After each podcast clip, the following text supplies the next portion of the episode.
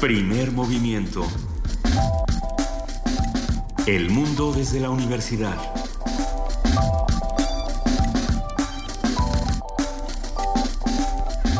Muy buenos días a todos los que nos están escuchando a través del 96.1 de FM Radio UNAM.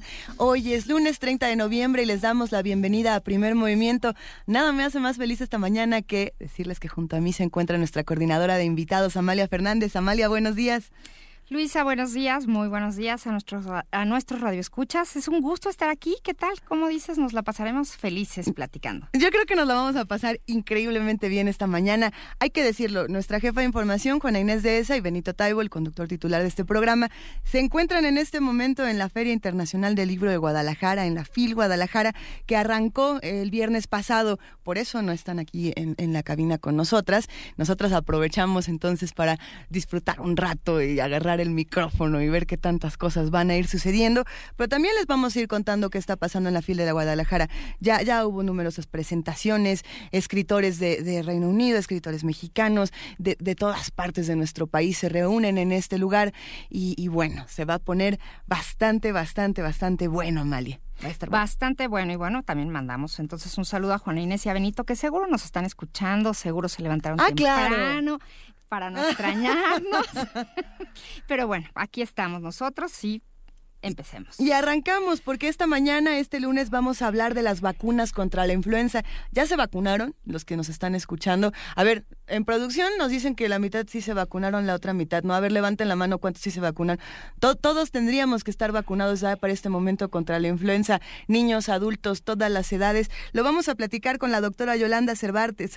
Ella es pediatra y especialista en enfermedades infecciosas con casi 20 años de experiencia en epidemiología, vacunas e investigación clínica dentro de la industria farmacéutica. Así que si tienen alguna pregunta sobre vacunas, sobre influenza, este es el momento de que comiencen a escribirnos. Estamos en arroba PMovimiento y en diagonal Primer Movimiento UNAM. También tenemos teléfono que es el 5536 4339. ¿Qué más va a pasar, Amalia? ¿Qué más va a pasar? Bueno, pues como tenemos de todo en este programa, como bien lo saben, vamos a hablar acerca de EFUSIón, Encuentro Internacional de Artes Performáticas, Ciencia y Tecnología. ¿Qué tal se escucha esto? ¿Esto dónde ocurre? Esto ocurre en San Luis Potosí y Minerva Hernández, directora de la compañía Biocénica, quien dirige y produce este encuentro, nos hablará al respecto. En nuestra nota del día vamos a hablar, en nuestra nota nacional, con Salvador Camarena, periodista y columnista del financiero, amigo de este espacio, colaborador de Primer Movimiento, que nos va a platicar sobre Simón Levy. En la nota internacional estará con nosotros César Augusto Montes, quien ya ha estado alguna otra vez, Luisa. Él nos va a hablar sobre el asesinato de Luis Manuel Díaz en Venezuela. Justamente César estuvo hablándonos sobre temas políticos en Venezuela. Él es comunicador, periodista, profesor de la Universidad de Manizales, tiene experiencia en radio y televisión y es columnista de prensa. Vamos a hablar también con nuestros amigos de la Dirección General de Publicaciones y Fomento Editorial de la UNAM. Platicaremos con Pedro Salazar Ugarte, director del Instituto de Investigaciones Jurídicas de la UNAM, que nos va a hablar de esta primera encuesta nacional sobre consumo de medios digitales y lectura. Eh, se habla mucho de si se lee, si no se lee en nuestro país, cuántos libros se leen eh, al día, al año. Y el asunto es que es muy distinto leer un libro en papel que lo que estamos leyendo en contenidos digitales. Todo el tiempo estamos leyendo en nuestro teléfono, en las cosas que nos rodea. El acto de la lectura se puede interpretar de muchas maneras también tenemos por otras cosas por ahí. Otras cosas, y parece que la Dirección General de Publicaciones y Fomento Editorial nos adivinó lo programado, porque nuestra mesa del día va a tratar hoy sobre la formación de lectores en la era digital. Estará con nosotros Rafael César, promotor de lectura especializado en la atención de adolescentes y jóvenes, y estará aquí en cabina Tony Bett él es un booktuber y promotor de lectura enfocado a la, literatura juvenil y filosofía. Ya con ellos platicaremos acerca de la era digital y la lectura digital. Hasta que se nos hace ya platicar con un booktuber que nos cuente qué es lo que está pasando del otro lado de la computadora. Esto va a estar... Y frente a frente, porque lo tendremos aquí. ¿Va a estar aquí en la cabina? Sí, va a estar aquí en la cabina. Eso sí, no nos lo podemos perder. Tampoco nos podemos perder la poesía necesaria que esta mañana le toca a Amalia Fernández. Amalia, ¿ya sabes qué vas a leer? Chan, chan, chan. en esas estoy. Recomendaciones. En la decisión, ya. Tengo unas opciones. ¿Tienes, ¿Tienes opciones? ¿Te gustarían recomendaciones de los radioescuchas que te avienten un par por ahí? Que avienten un par y vamos a ver qué decidimos. Escríbanos con el hashtag Poesía Necesaria y vamos viendo qué, qué vamos a compartir esta mañana en Poesía Necesaria. Vamos a cerrar primer movimiento esta mañana platicando nada más y nada menos que con Benito Taibo, que está, como les decíamos, en la Feria Internacional del Libro de Guadalajara y nos va a contar qué está pasando por allá, eh, qué tanta gente ya hay para este momento en esta feria donde de pronto ni siquiera se puede caminar por los pasillos, de la cantidad de lectores, de la cantidad de, admiradores también de los escritores, hay que decirlo, es la mejor oportunidad para apapachar al escritor favorito, que seguramente estará por ahí. Para encontrártelo desayunando, tomando un café, eso es emocionantísimo. uno baja en pijama del hotel y entonces... Y se lo este encuentra en el restaurante, o caminando por la calle. O... El, año pasado ustedes se fueron para allá. El año pasado estuvimos por allá y vivimos unas cosas maravillosas. Y, este año no será la excepción, por eso quédense con nosotros aquí en el 96.1 de FM. Arrancamos primer movimiento y nos vamos a nuestro primer corte informativo de la mañana con nuestra compañera Cindy Pérez Ramírez. Muy buenos días, Cindy. Buenos días, Luisa, Amalia, buenos días a todos. Buenos días.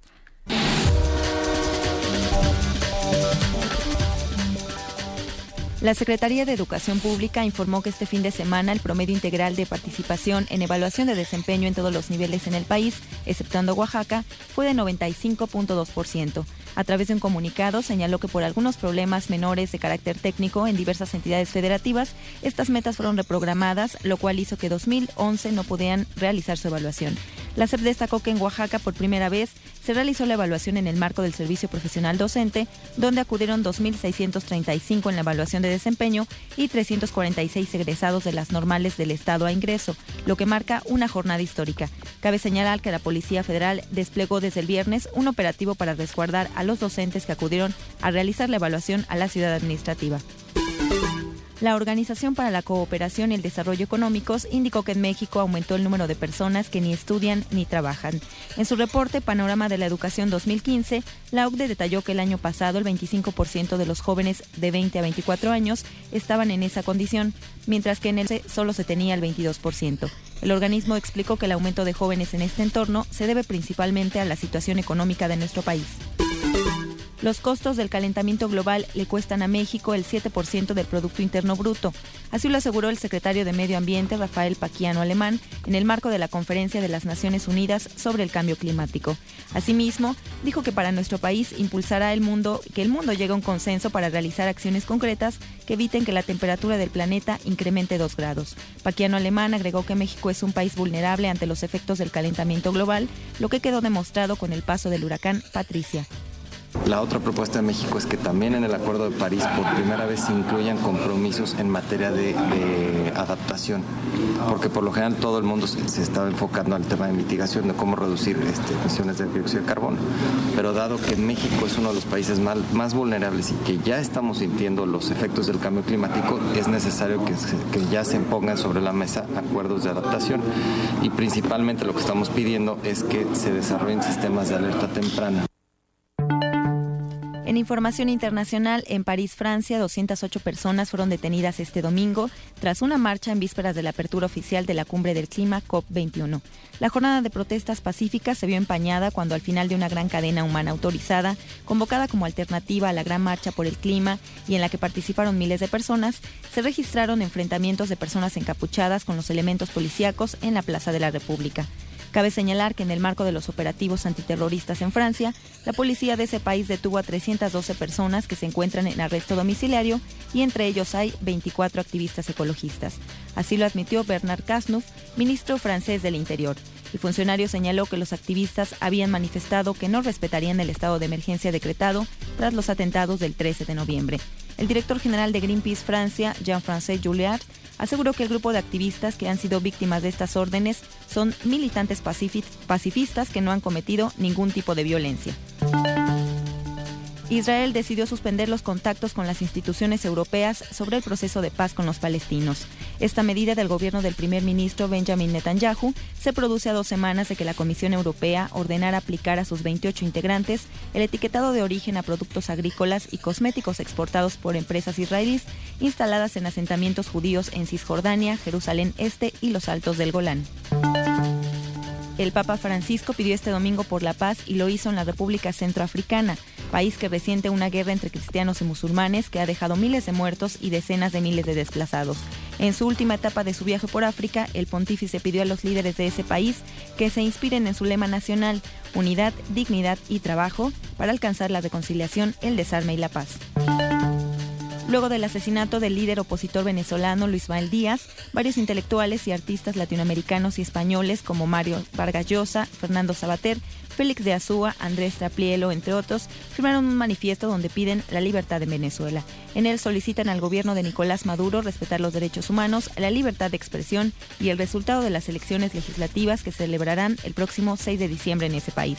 Asimismo, manifiestan su repudio contra la politización de los poderes públicos que impide que exista un control del presidente, una justicia real y un árbitro imparcial electoral que garantice el cumplimiento de la Constitución.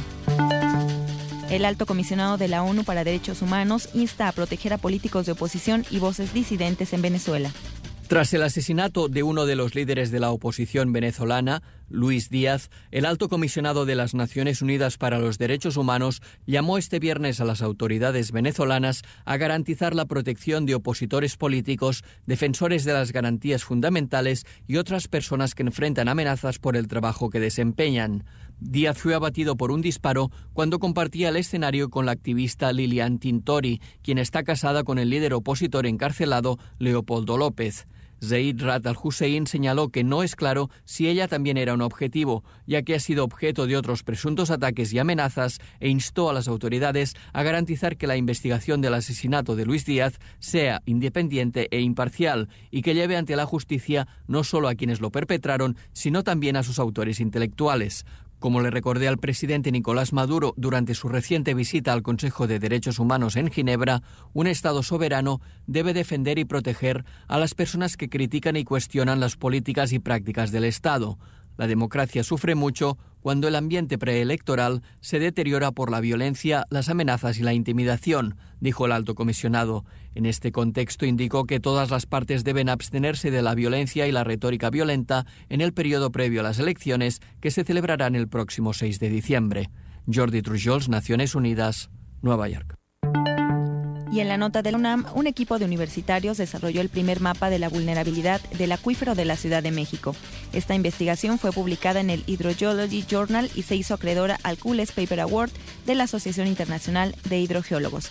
Este mapa se toma en cuenta el fenómeno de la subsidencia del terreno, que en algunas zonas es de hasta 40 centímetros por año, es decir, la tasa de hundimiento más grande del mundo. Habla José Antonio Hernández Espriu, quien encabeza el proyecto y es académico de la División de Ingeniería en Ciencias de la Tierra de la Facultad de Ingeniería.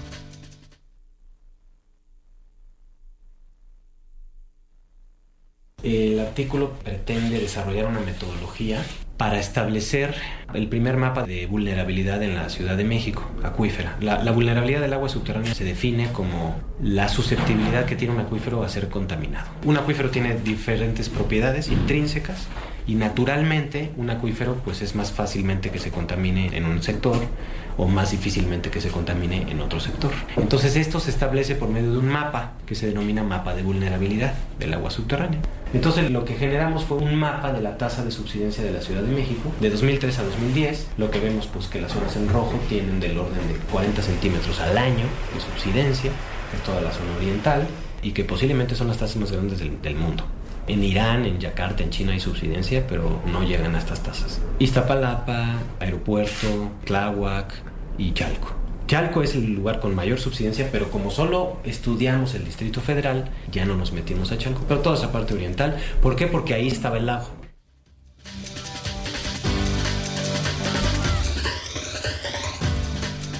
Muchísimas gracias Cindy Pérez Ramírez por este corte informativo de las 7 de la mañana y nos escuchamos a lo largo del programa. Así es, Luisa Amalia, que tenga un buen día. Muy buen día. Buen día.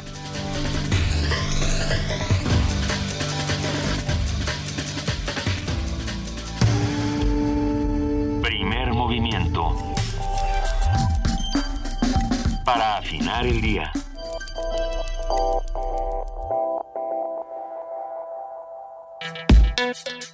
Lunes de Ciencia. La Organización Mundial de la Salud estima que cada año en el mundo se presentan alrededor de mil millones de casos de influenza estacional, entre 3 y 5 millones de casos severos y de 300 a 500 mil fallecimientos. En los últimos 100 años se han producido cuatro pandemias. La primera fue en 1918, ocasionada por el virus de influenza A, H1N1. Otra la ocasionó en 1957 el tipo de influenza AH2N2. La tercera, la de 1968, se dio por el tipo A, H3N2 y la última sucedió en 2009 debido al virus AH1N1. La mayoría de las personas afectadas se recuperan en una o dos semanas. Sin embargo, la influenza empeora y no si la influenza empeora y no es tratada puede verdaderamente significar un riesgo, principalmente en niños menores de 5 años, ancianos y personas que padezcan enfermedades crónicas. Por ello, las instituciones de salud recomiendan vacunarse. No obstante, muchas veces los mitos sobre la vacuna contra la influenza pueden confundir a las personas respecto a si deben o no vacunarse. Por ejemplo, se dice que la vacuna no funciona o que propicia a que se contraiga la enfermedad. Para conversar sobre la pertinencia y peculiaridades de la vacuna contra la influenza estacional, hoy nos acompaña en la línea la doctora Yolanda Cervantes. Ella es pediatra y especialista en enfermedades infecciosas por casi 20 años de experiencia en, epidemiología, vacunas e investigación clínica dentro de la industria farmacéutica. Doctora Yolanda Cervantes, muy buenos días. Eh, buenos días, a sus órdenes. Muchísimas gracias por hablar con nosotros esta mañana. arranquemos preguntándonos eh, qué es la influenza, cómo se, se puede diferenciar de otras enfermedades y por qué es tan importante vacunarnos. Mira, la influenza es una enfermedad, es una infección respiratoria que se puede confundir con un catarro común. De hecho, en esta temporada invernal hay muchos virus que circulan en el ambiente y que nos causan enfermedades respiratorias. La gran diferencia con la influenza es que la, la enfermedad respiratoria generalmente es más grave, se acompaña de fiebre, de cansancio muy importante, de dificultad de continuar con tus actividades cotidianas, mucho dolor de cabeza y generalmente esta es la enfermedad que puede complicarse, por ejemplo, con una neumonía. Entonces, para diferenciarla de un catarro común, sobre todo nos vamos a la sintomatología como el dolor de cabeza, cabeza perdón, la fiebre intensa y esta sensación de cansancio eh, muy intenso que generalmente no tiene secreción nasal y muy poca tos, ¿no? Para diferenciarlo con el, el catarro común, que es lo que también circula en esta época. Doctora, ¿y cómo funciona el virus de la influenza que nos afecta? Bueno, los, eh, su sitio predilecto del virus de la influenza son las vías respiratorias, como lo mencioné previamente. Entonces, se sitúa generalmente en, vías respiratorias altas y en general en nuestro organismo provoca las molestias que previamente te mencioné. También tiene esta facilidad de irse a la parte de los pulmones que es por lo que podemos, tenemos que cuidarnos para evitar que una influenza se, se complique. Entonces, ¿qué población es la que puede estar más vulnerable? Por ejemplo, en noviembre, diciembre, eh, está el caso de los asmáticos, que ya de entrada tienen, eh, digamos, una desventaja ante las enfermedades respiratorias, pero también está el caso de los niños. ¿Qué, qué podemos comentar de este tipo de poblaciones? Sí, mira, creo que eh, lo que mencionas es muy importante. Primero, el periodo de riesgo, digamos, para influenza Generalmente es la temporada invernal que empieza dependiendo, pero varía septiembre, octubre hasta febrero, marzo. Entonces digamos que el rango es un poco más amplio de que noviembre y diciembre, sino realmente empieza durante todos estos meses que tenemos el invierno, ¿no? El otro punto es quiénes están en riesgo lo que los estudios científicos han demostrado es que los menores de 5 años, los adultos mayores, las mujeres embarazadas, las personas que tienen enfermedades crónicas, como bien mencionas, diabetes, enfermedades pulmonares, VIH, son personas que tienen un mayor riesgo de tener complicaciones de influenza y por los, las cuales está principalmente dedicada la vacunación, independientemente de que todos podemos vacunarnos para prevenir la influenza. Doctora Yolanda, y la temporada, bueno, esperamos casi siempre el frío, ¿no? Decimos, ya comenzó el frío, vamos a, a vacunarnos. ¿Cuál sería la temporada o, la fecha ideal para vacunarnos para que nos cubriera toda esta etapa? Bueno, tan pronto haya la vacuna, generalmente esto pasa entre septiembre y octubre, y a partir de que tú te vacunas, toma aproximadamente dos semanas para que tu organismo desarrolle defensas o anticuerpos, ¿no? Lo que conocemos, ya tengo defensas, ya me vacuné, tarda normalmente dos semanas. hay, hay muchos mitos alrededor de esta vacuna. Hay quienes dicen que no es bueno vacunarse. Eh, bueno, los que dicen que no es bueno vacunarse de la influenza dicen que no es bueno vacunarse de ninguna otra cosa. Eh, pero, pero sí, hay, hay muchos mitos que si esta vacuna va a tener efectos secundarios terribles, que si uno se enferma por ponérsela. Eh, ¿qué, ¿Qué mitos tenemos alrededor de esta vacuna y cómo podemos romperlos? Sí, mira, los, los tres principales mitos que se han destacado como generales, tanto aquí en México como en el mundo, eh, tienen que ver con el desconocimiento de que la influenza es diferente a un catarro común y que te puedes eh, te puedes complicar, ¿no? Te puede dar, por ejemplo, una neumonía y en los casos más extremos incluso la gente puede morir. El otro eh, mito que también eh, destaca es el de eso que mencionas, ¿no? Me vacuno y bueno, entonces me dio catarro, me enfermé por la vacuna. Generalmente la vacuna se aplica en la temporada donde ya están circulando muchos virus, ¿no? Y puede coincidir con otras infecciones respiratorias y que se atribuya esto a la, que se atribuya esto a la vacuna, ¿no? No quiere decir que las vacunas no puedan producir reacciones, por ejemplo, locales, dolor, enrojecimiento, un poco de inflamación en el sitio de aplicación, pero no necesariamente estos cuadros respiratorios que se le atribuyen a la vacuna y que la teoría dice que son más relacionados a, la co-circulación de otros virus. Y el tercero es que también no todos sabemos que nos tenemos que vacunar cada año.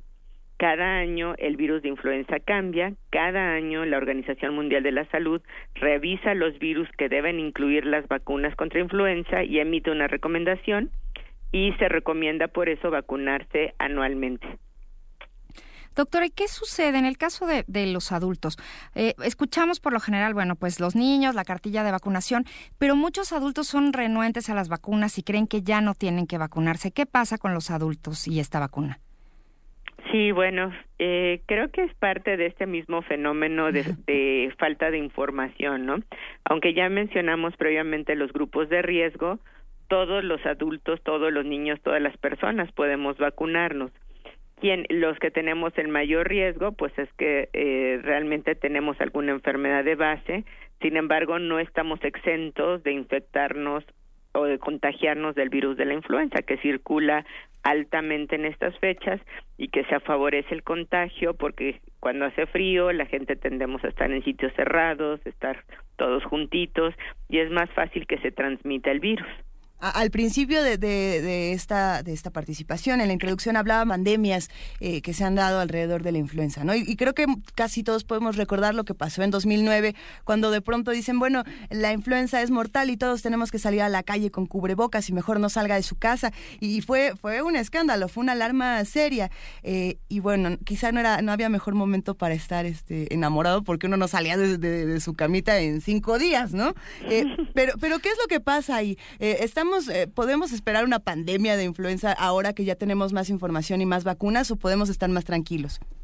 Bueno, la historia nos ha enseñado que las, las pandemias son cíclicas, ¿no? Como tú bien mencionaste, desafortunadamente hay una historia como esta pandemia del 18 que mató millones de personas y eso que no teníamos las vías de comunicación que existen actualmente. Entonces, definitivamente es posible, los expertos mencionan que siempre hay un riesgo de una pandemia. Puntualizando en la del 2009, afortunadamente no fue con la dimensión de la que se esperaba, pero pudo haber sido muy, muy grave, ¿no? Entonces yo creo que ahí sí tener esta conciencia de que es posible que vuelva a suceder en algún momento, qué virus no se sabe ni cuándo exactamente pasará, pero definitivamente todo lo que aprendimos en esa pandemia, como es el lavado de manos, el que aprendamos a, a estornudar correctamente en el brazo y no sobre nuestra mano, el que tengamos las medidas de distanciamiento cuando alguien está enfermo, pues tú este, te retires en, porque puede ser contagiado, ¿no? Todo este tipo de cosas que son básicas son aprendizajes que nos dejó la pandemia y bueno, en, algo, del, y en algún momento esto sí se sabe que puede pasar, pero no se sabe cuándo ni se sabe qué virus. Ah, pero, pero, por ejemplo, ahí cuando se dio esta pandemia de 2009, eh, se quedaron algunos, eh, digamos, vicios, eh, como usar gel de una manera enloquecida, ¿no? Las personas que de verdad se echan gel hasta en la cara, en la nariz, que para protegerse. ¿Qué tanto uno debe tener estos actos de higiene y qué tanto también es un exceso, ¿no? ¿En qué momento nos estamos pasando de la raya eh, con, toda la higiene y con todas las precauciones? Fíjate que ese ese límite creo que es independiente de cada persona. Lo que sí es un hecho es que la conciencia de, de hacerlo es lo que lo que te ayuda no no nos damos cuenta. Se han hecho estudios donde en tres horas aproximadamente te llevas a la a la cara las manos entre 20 y 25 veces. Y eso puede ser la la boca la nariz la cara misma no tú te llevas las manos a, eh, a la cara y después saludas a alguien y esa persona a su vez se lleva las manos a la cara y así es una cadenita.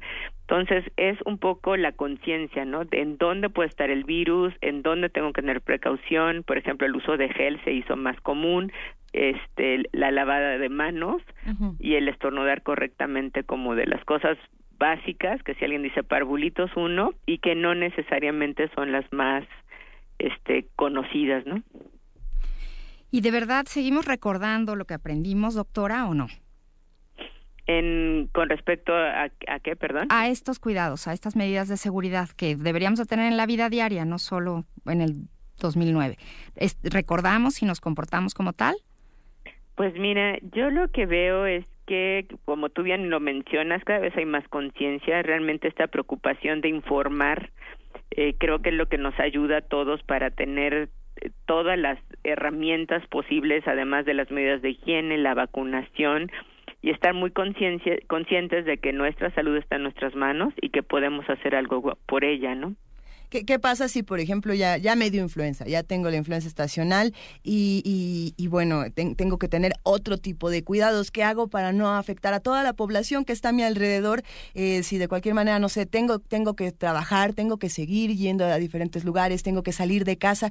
¿Qué, qué se hace? ¿Cuáles son las precauciones si ya tienes el virus y no quieres afectar a la comunidad? Bueno, idealmente sí partiría de la base de que no salieras de tu casa. No hay que salir. Ese, sería lo ideal, ¿no? Si realmente te sientes muy mal, porque estás realmente, de, además de que tú no te estás recuperando correctamente, estás eh, e, expandiendo, compartiendo el virus con muchas otras personas de una manera, pues, este, indiscriminada, ¿no? Esa sería la primera opción. Si no no hay otra manera y tienes que salir, bueno, pues mantener esto, me, avisarle, oye, no me, no me abraces, no me beses, tengo influenza o este, me siento mal, ¿no? Eh, lavarse las manos, utilizar el gel. Algunas personas utilizan el cubrebocas, que realmente no es la, la principal medida que realmente vaya a evitar que transmita virus, porque eh, los virus se van quedando en el cubrebocas y tampoco son digamos, la medida de higiene más básica. Digamos que dentro de todo esto serían las medidas de distanciamiento social, o sea, que no estés cerca de muchas personas, te laves las manos, estornudes correctamente e idealmente no salgas de tu casa. Doctora, ¿qué sucede con las mujeres embarazadas y la vacuna? Bueno, en este momento la vacunación contra la influenza está indicada en mujeres embarazadas. Se ha visto que los grupos eh, de riesgo dentro de los grupos de riesgo están las mujeres embarazadas que tienen más complicaciones. Para ello es importante que acudan con su médico, soliciten la consulta, la opinión médica y eh, se vacunen. los, los radioescuchas nos están escribiendo, están en arroba P Movimiento platicando con nosotros, doctora. Y, y bueno, hay opiniones muy interesantes, ¿no? Eh, muchos comentan lo que ocurrió en 2009 precisamente con esta pandemia y, y hablan de si fue o, si no fue un mito la pandemia misma y si no tiene esto eh, trasfondo político. Y ahí hay algo interesante y es que las vacunas siempre tienen un conflicto eh, social precisamente político y se habla de si las farmacéuticas están aprovechando o no de los consumidores, de los que necesitan estas vacunas, no solamente de la influenza, de las vacunas en general, eh, de si estamos realmente proporcionando el acceso de una manera eh, sencilla, de una manera, digamos, más amable con, los que con los que la necesitan, ni siquiera más amable, más justa. ¿Qué es lo que está pasando desde el otro lado, desde desde el sector salud? Fíjate que es una es una pregunta y un comentario importante para puntualizar algunos aspectos. Primero, en específico en la pandemia del 2009, creo que afortunadamente se manejó de una manera correcta y esto permitió que en general se pudieran tomar las medidas no solo en México donde eh, inició, sino a nivel mundial e incluso si esto hubiera sido de una dimensión aún mayor, no hubiera habido ni medicamentos, ni vacunas, ni para cubrir todas las necesidades mundiales, ¿no? Entonces aquí sí entiendo esta preocupación y es algo que se vive desde diferentes lados de, diferente forma. Creo que la información y las medidas de salud pública correctas pues permitieron que digamos esto no no fuera más, además de que el virus no fue tan agresivo como se esperaba, ¿no? Con respecto al tema de acceso a, la, a medicamentos y vacunas, creo que aquí destacar que al menos en, en GSK nos preocupamos para que la información, los productos, las vacunas tengan eh, llegue a los a las personas que las necesitan, tengan la información correcta y siempre sea en apoyo con la con su médico, ¿no? Con la comunidad médica. Creo que ahí es donde logramos un equilibrio, equilibrio, perdón, se llega a quienes se debe de llegar la vacunación y también hay mucha conciencia del beneficio y también en algunos casos de los potenciales riesgos que puede llevar este la, la vacunación, ¿no? Y así tener una información equilibrada y que la gente se siga vacunando. México tiene una cultura de vacunación muy importante que se destaca contra otros países del mundo y que nos ha permitido mantener realmente las altas coberturas y evitar que enfermedades que en otros países desaparecieron y reaparecieron nos pase aquí en México, ¿no? Doctora, yo quiero hacerle una pregunta, eh, bueno, sobre vacunas, saliendo tal vez un poquitito del tema de la influenza, por su experiencia y su trabajo de todos, de todos estos años en, vacunas e infectología.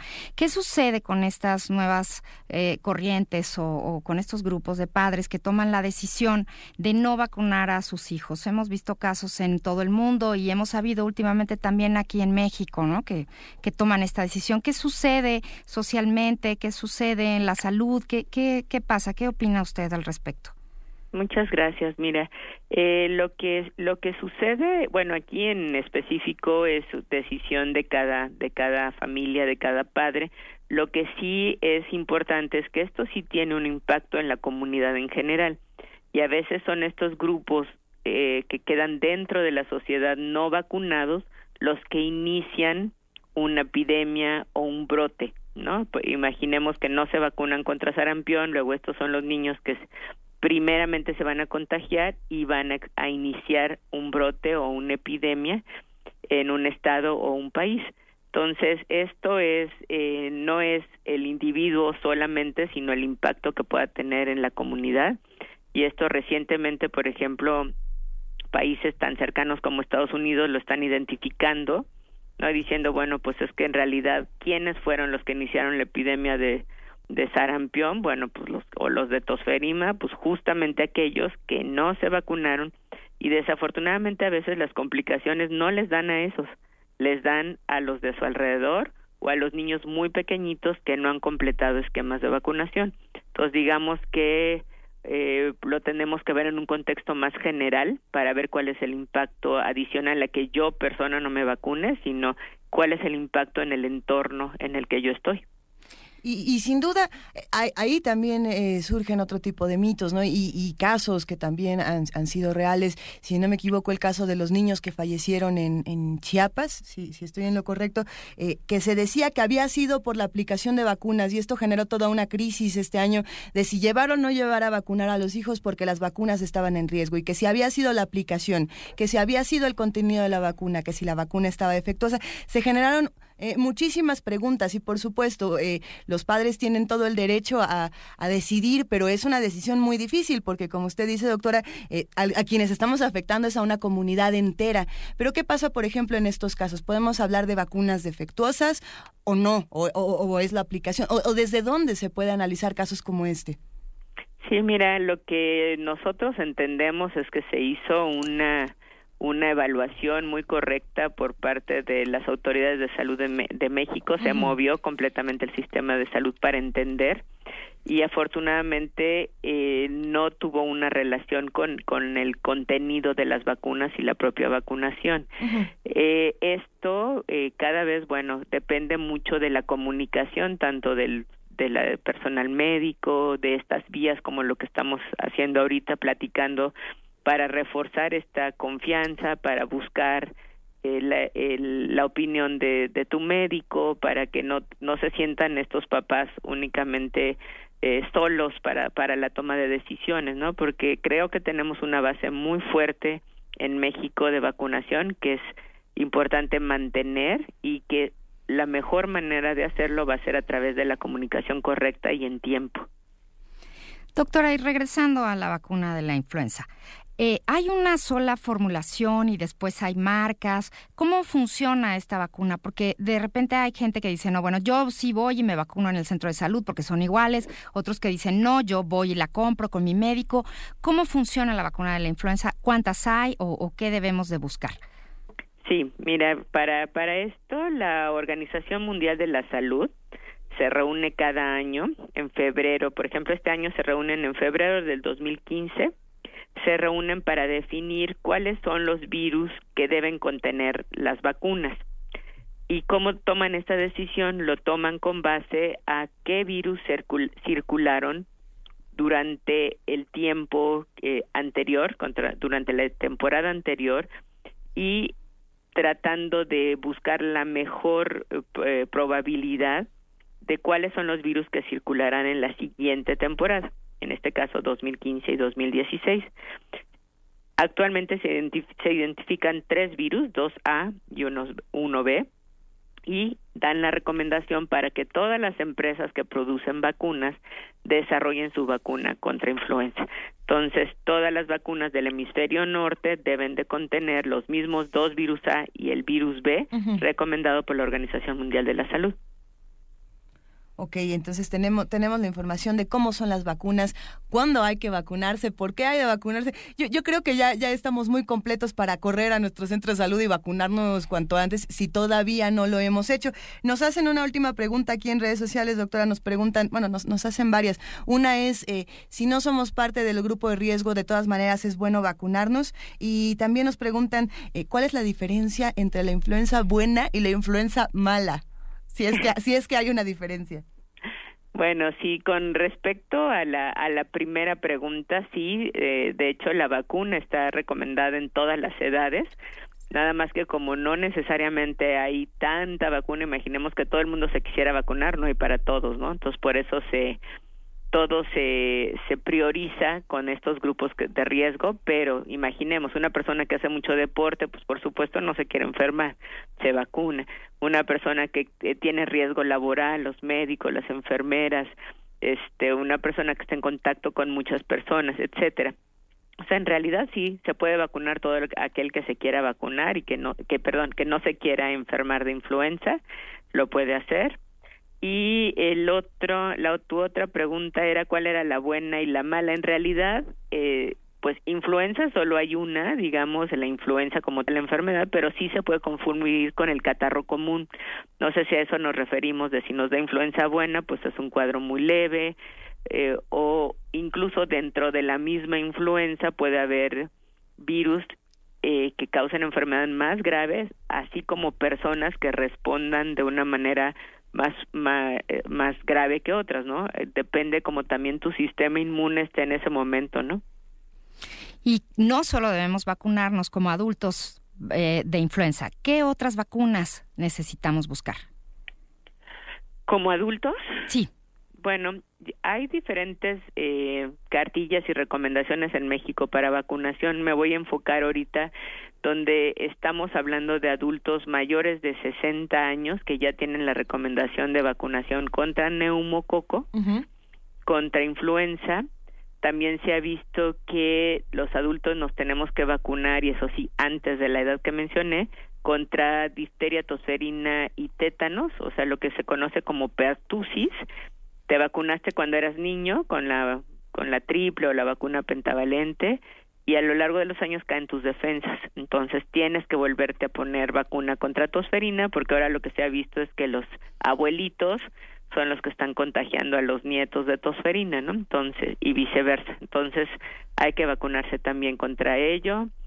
Las personas que estén en riesgo para hepatitis B pueden recibir vacunación contra hepatitis B y algunas mujeres que estén en riesgo también de infección contra virus de papiloma humano, pues pueden vacunarse.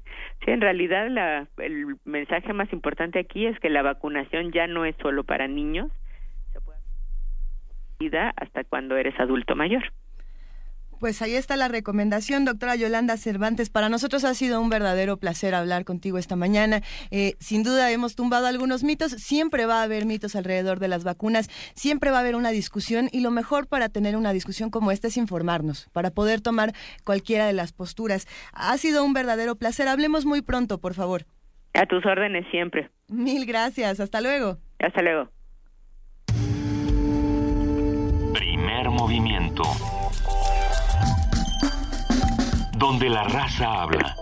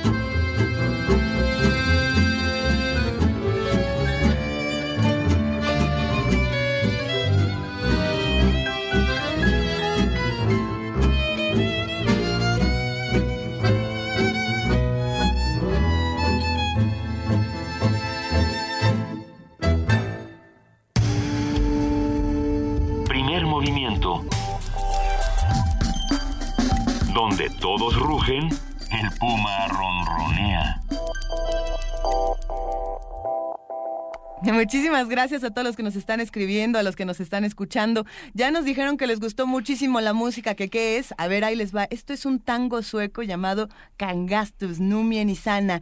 Eh, esperemos que lo hayan disfrutado muchísimo. Vamos a subirlo a nuestras redes sociales para que lo puedan eh, disfrutar. A ver si tenemos todavía un video. definitivamente tiene que haber algo en YouTube por ahí. Ahorita se los buscamos, ahorita se los buscamos. Y si no, les pasaremos después más datos de esta recomendación que parece haber despertado con mucho, con mucho gusto a los radioescuchas nos dice la producción que es de la compilación de Putumayo que ahí, que ahí se puede encontrar. Entonces, pues todo, es escuchar tango esta mañana, bailar de cachetito si es posible, vacúnense para que este baile de cachetito no les dé este roñas y asuntos. Tenemos comentarios en redes sociales, vamos a ir compartiéndolos con ustedes, nos hablan de, de si es necesario no más educación. Eh, para, para no tener que llegar al punto de la vacuna. La vacuna es importante porque la enfermedad existe, vaya, y, y controlemos, controlemos los riesgos que pueda haber para una población, para una comunidad. Pero lo vamos a seguir platicando, Amalia, porque en este momento vamos a hablar de otros asuntos. De otros asuntos. Demos un giro.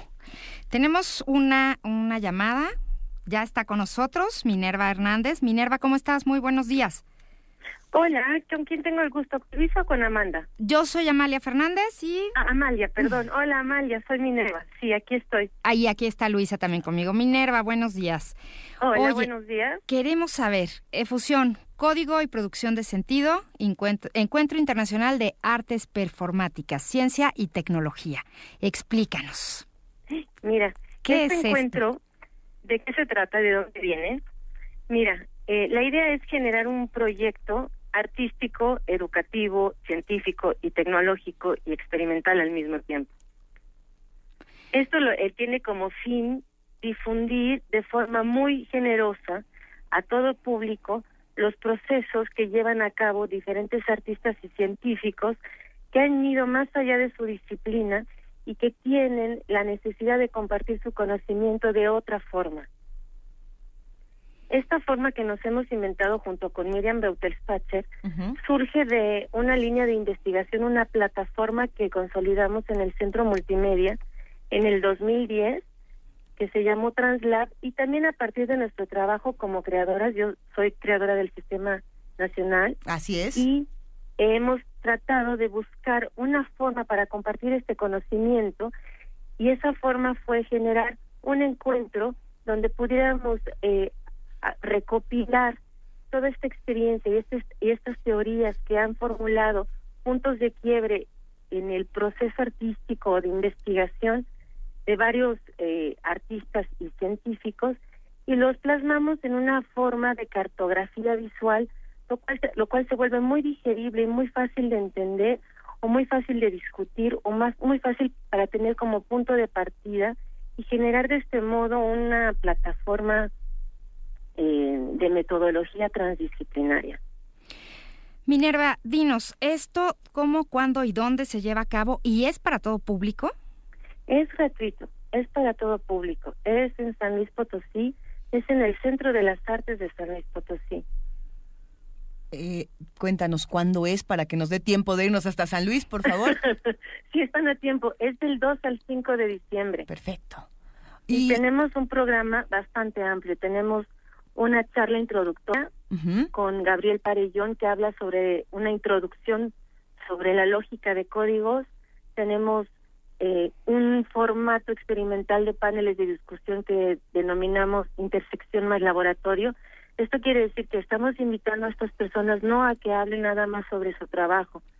Aquí lo que nos interesa es el mundo de las ideas. Y para, para encontrarnos en ese mundo de las ideas, armamos un marco teórico, el cual eh, lo hicimos junto con Liliana Quintero Álvarez y Casa, y a partir de este marco teórico, estos artistas van a ver su trabajo desde esa perspectiva. En este caso estamos hablando desde el código en activo, código encarnado y código magia. ¿Qué significa esto? El código en activo, en pocas palabras, es la capacidad de generar realidad. El código encarnado es cuando eh, lo vuelves íntimo y el código magia es que tenga la capacidad de sorprenderte. Entonces estamos invitando a que retomen su trabajo desde estas perspectivas, no nada más que vengan y expongan eh, su trabajo que lo puedes encontrar en internet, sino que entre todos podamos generar, en este caso, una combinación de, de ideas, pero a partir de estos ejes temáticos. Y luego tenemos Parece ser que perdimos la comunicación con Minerva. Eh, mientras la recuperamos, hay que decir, bueno, ella, ella ya lo había mencionado, pero es, ella es del Sistema Nacional de Creadores y ha trabajado durante muchos años, ya casi 15 años, en el Centro Multimedia del CENART. Eh, es importantísimo la, tarea que hace Minerva porque no solamente nos está mostrando el punto de vista de un creador, sino también cómo estamos curando este tipo de encuentros. Todos los, los, artistas en cierta medida también son curadores de, de otros espacios, son curadores de su propia vida, de su propia construcción emocional. ¿Y cómo lo hacemos con estos medios alternativos? Ahí hay, hay un montón de preguntas interesantes. ¿Desde dónde se hace? Minerva, ¿ya recuperamos la conversación contigo? Sí, quédense conmigo. Nos quedamos contigo. A ver, estábamos todavía platicando eh, del programa y de lo que íbamos a ver. Estaba en, hablando de los seminarios taller que son cuatro. Hay uno que está dirigido más hacia la interactividad, pero la interactividad a partir del olfato y del tacto es un es un seminario alquímico donde van a aprender a destilar y a generar eh, movimientos o propuestas intermediales a partir del olfato. ¿Seminario alquímico? Sí. Ah, qué maravilla. Es, es un gran título. Perdón, continúa, continúa. Ajá. Es, eh, hay otro que está más bien basado en la ecolocalización humana, que es la capacidad que podemos este, eh, no, no, no adquirir, sino que la tenemos de forma genuina, pero la, la podemos educar para aprender a localizar este, en el espacio el volumen y la distancia de ciertos objetos. Este se llama Materia Oscura a cargo de Jaime Lobato. Tenemos otro que, eh, que da Klaus Obermayer. Ah, se me olvidó mencionarles que vienen eh, artistas de siete países diferentes. Klaus va a dar este seminario taller ah, acerca de cómo llevar a cabo, realizar una, una instalación interactiva, pero es mucho más, digamos que es mucho más visual. La propuesta de Alejandra Serian de Fabricio Costa está basada en, eh, en cómo modular los espacios virtuales a partir del gesto corporal, y esto es gracias también a un software que creó Fabricio. Estas son, digamos, las cuatro propuestas que tenemos en, en de seminario taller y tenemos actos en vivo. Los actos en vivo están a cargo de Giorgio San Cristóforo, que va a trabajar a partir de, del contacto visual con el público y va a generar un paisaje audiovisual eh, a partir del contacto visual que tenga con el público y esto se genera con un halo neuronal.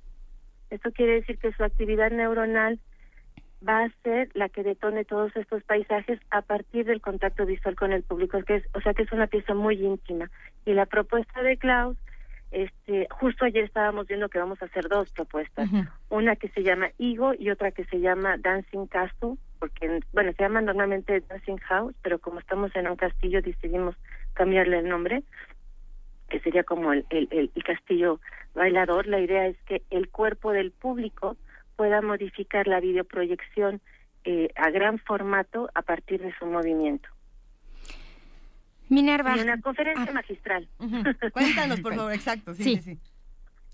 Ah, la conferencia magistral está a cargo de Jean-Marc Chomas, que es físico, que trabaja en, en, en, en París en un laboratorio de hidromecánica y él acaba de ganar el premio Pérez, que es uno de los premios más importantes. Y lo importante aquí de Roma es que trabaja con un grupo de científicos y de artistas en París que se llama La Diagonal, que no tienen página de internet, que trabajan por gusto, por placer y que están ávidos de inventar y de crear nuevas formas de generar, generar líneas de investigación y de consolidarlas fuera de la academia de forma experimental, la llevan a la academia y qué es lo que sucede, se saca un. Minerva, ¿desde cuántas disciplinas se aborda esta relación entre el arte, la tecnología y el ser humano? ¿Desde cuántas disciplinas? Sí, porque este, revisando a sus, sí, perdón, revisando a sus ponentes, bueno, es una sorpresa, ¿eh? Sí.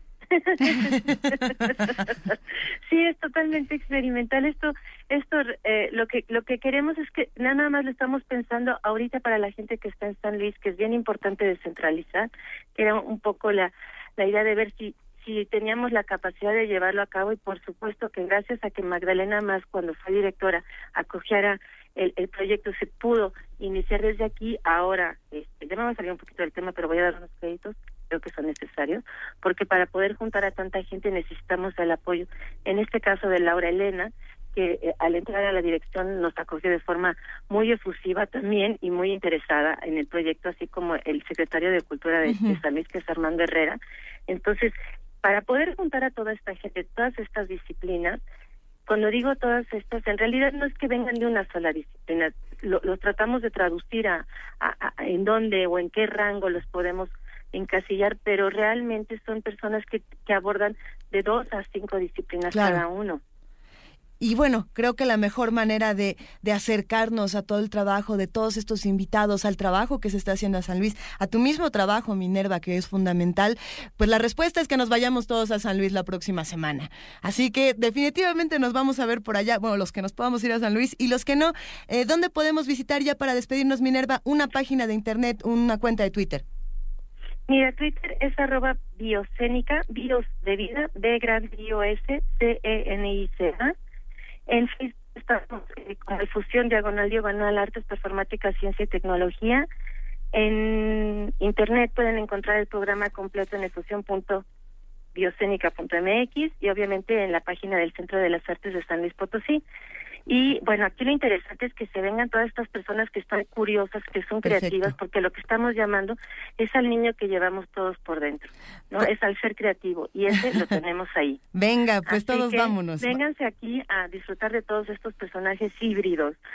Muchísimas para gracias. Algo completamente sui generis. Eso, Minerva Hernández, un placer. Nos vemos pronto, gracias. Sí, un beso, chao. Besos, hasta luego. Primer movimiento. Escucha la vida con otro sentido.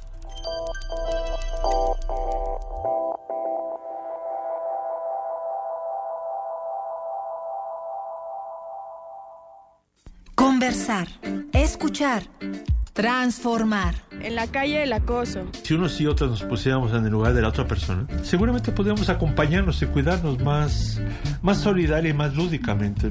Aquí estamos otra vez. Aquí estamos para seguir hablando sobre las temáticas de género. Es necesario, es urgente, es indispensable para todas y todos. Dicen por ahí que la gente privilegiada jamás se da cuenta de las injusticias. Un grupo nace sin poder y el otro grupo nace con poder y eso determina todas las relaciones sociales que vas a hacer en tu vida. Las mujeres mayores creo que enfrentan muchos más problemas. Tejiendo Género, tercera temporada.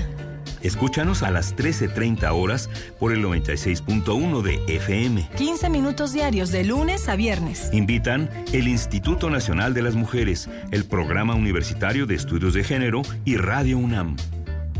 Porque solo a través de la equidad podremos construir una sociedad más justa.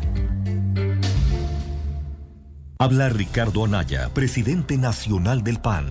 Todos sabemos que México no va bien. Los políticos de siempre han manchado a México de corrupción. Ellos son malos para gobernar y buenos para robar.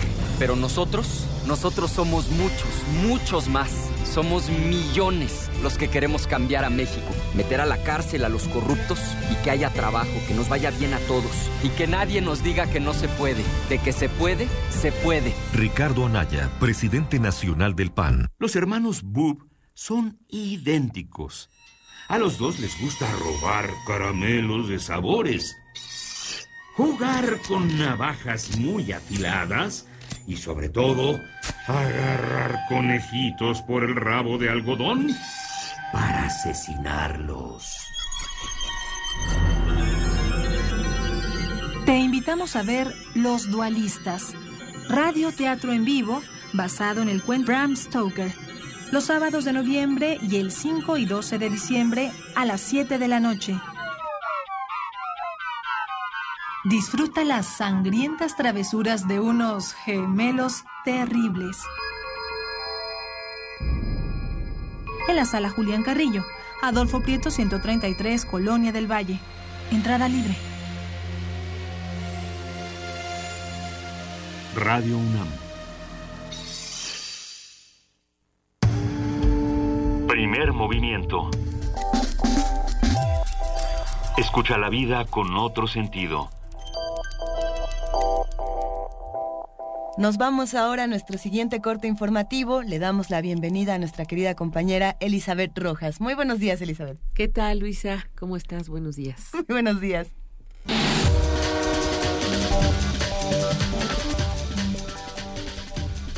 La Secretaría de Educación Pública informó que el 100% de los egresados del ciclo escolar 2014-2015 de la Escuela Normal de Ayotzinapa participó en el proceso de evaluación para el ingreso a la educación básica.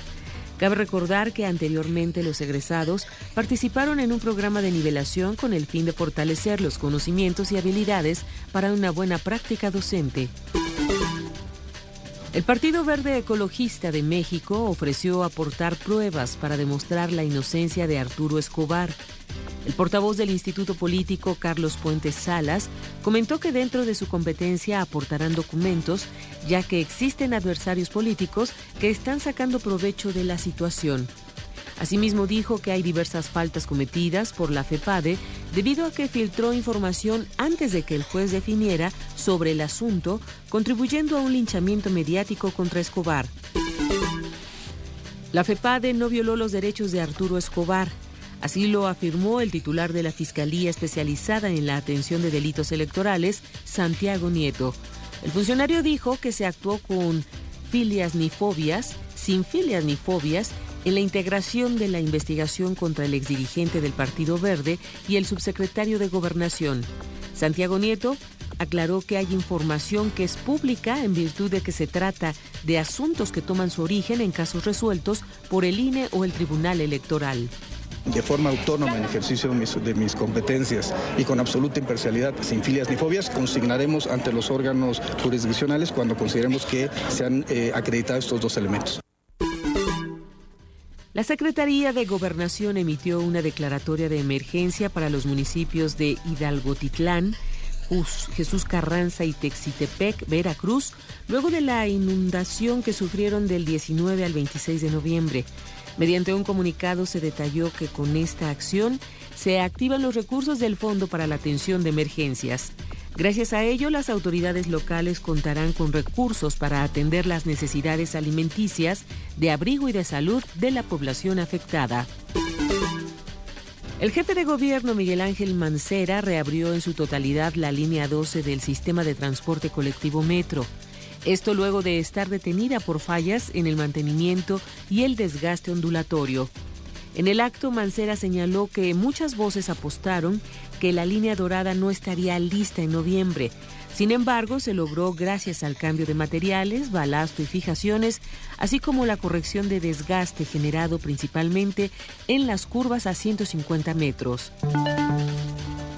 En información internacional, Ban Ki-moon se muestra optimista de cara a la COP21 el secretario general de la ONU urgió a todos los países y sectores de la sociedad a actuar ahora para alcanzar un nuevo acuerdo climático universal. En una entrevista este domingo con Radio ONU en la sede de la UNESCO en París, Ban Ki-moon se mostró optimista sobre las posibilidades de que los líderes mundiales logren ese ambicioso acuerdo para combatir los efectos del cambio climático. Hemos trabajado muy duro durante mucho tiempo. Ahora es el momento de actuar. He visto un creciente impulso político entre los Estados miembros. Saben que tienen que pasar a la acción, señaló el titular de la ONU. 150 jefes de Estado participarán en la inauguración de la COP21 en el Centro de Conferencias de París-Le Bourget, un espacio de 18 hectáreas al noreste de la capital ante la pregunta de cómo están conectados los Objetivos de Desarrollo Sostenible aprobados en septiembre como parte de la nueva Agenda de Desarrollo 2030 con un nuevo acuerdo climático, el secretario general aseguró que un pacto sólido respaldado por la acción ayuda al mundo a hacer realidad las metas globales de hacer del mundo un lugar mejor y más seguro.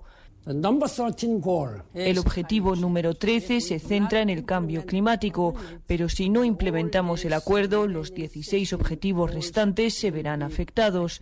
Ninguna de las metas puede ser alcanzada de manera aislada, señaló Van. Carlota Fluxá, Naciones Unidas, Nueva York. La Unión Europea ayudará con 3.000 millones de euros a Turquía para que pueda hacer frente a la migración de refugiados sirios. Así lo anunció el presidente del Consejo Europeo, Donald Tusk, tras una cumbre en Bruselas con el primer ministro turco Ahmed Davutoglu. También se acordó activar un plan de acción común para contener el flujo de refugiados y redinamizar las negociaciones con vistas a una adhesión de Turquía a la Unión Europea. A partir del próximo primero de enero entrará en vigor el decreto establecido por el presidente ruso Vladimir Putin que impondrá restricciones a las importaciones de Turquía. También se limitarán las labores que desempeñan las empresas turcas en el país y la contratación de turcos en compañías rusas, además de prohibir los vuelos charter entre ambos países. Estas medidas se han decretado luego de que las autoridades turcas derribaran un bombardero ruso, por lo que el presidente Putin acusó a Ankara de apuñalarles por la espalda y de ser cómplices de los terroristas. Por su parte, el presidente turco Recep Tayyip Erdogan surgió sugirió al gobierno de Moscú no jugar con fuego. A pesar de estos desencuentros, ambos mandatarios tienen prevista una reunión esta semana. El asesinato del dirigente opositor venezolano Luis Díaz merece la condena del mundo entero, pues no tiene ninguna justificación, afirmó el presidente de Colombia, Juan Manuel Santos. Dijo confiar en que las elecciones del próximo 6 de diciembre se lleven a cabo con transparencia y sin violencia. Cabe recordar que las relaciones entre los gobiernos de Colombia y Venezuela se encuentran en su peor momento luego que el presidente Nicolás Maduro cerrara desde agosto gradualmente la frontera con Colombia. Tres muertos en ataque contra la misión de la ONU en Mali.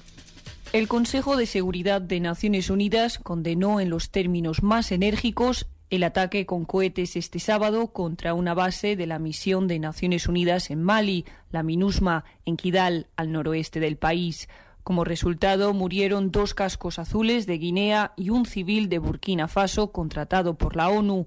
Además, se produjeron al menos 20 heridos, cuatro de ellos graves.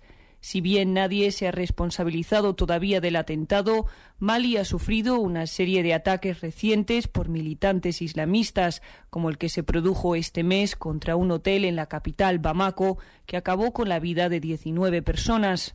Tras expresar sus condolencias a las familias de las víctimas, los miembros del Consejo hicieron un llamamiento al gobierno de Mali para investigar los hechos y llevar a los responsables ante la justicia lo antes posible. Además, reiteró que los ataques contra las misiones de paz pueden constituir crímenes de guerra bajo el derecho internacional. Carlota Fluxá, Naciones Unidas, Nueva York. En Estados Unidos, la policía detuvo a Robert Lewis Deere, quien el pasado viernes ingresó a una clínica en Colorado, donde se realizan abortos y mató a tiros a dos civiles y un policía, además de herir a otras nueve personas. Según medios locales, al momento de ser detenido, Lewis gritó no más partes de bebés. Planet Parenthood, que dirige la clínica, es el mayor proveedor de servicios reproductivos de Estados Unidos y ha sido blanco de opositores al aborto que afirman que esta organización provee tejido fetal para investigaciones.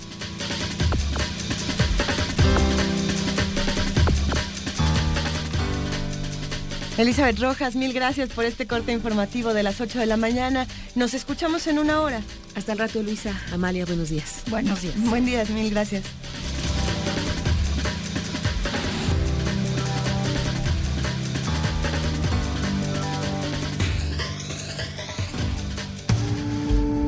Primer movimiento.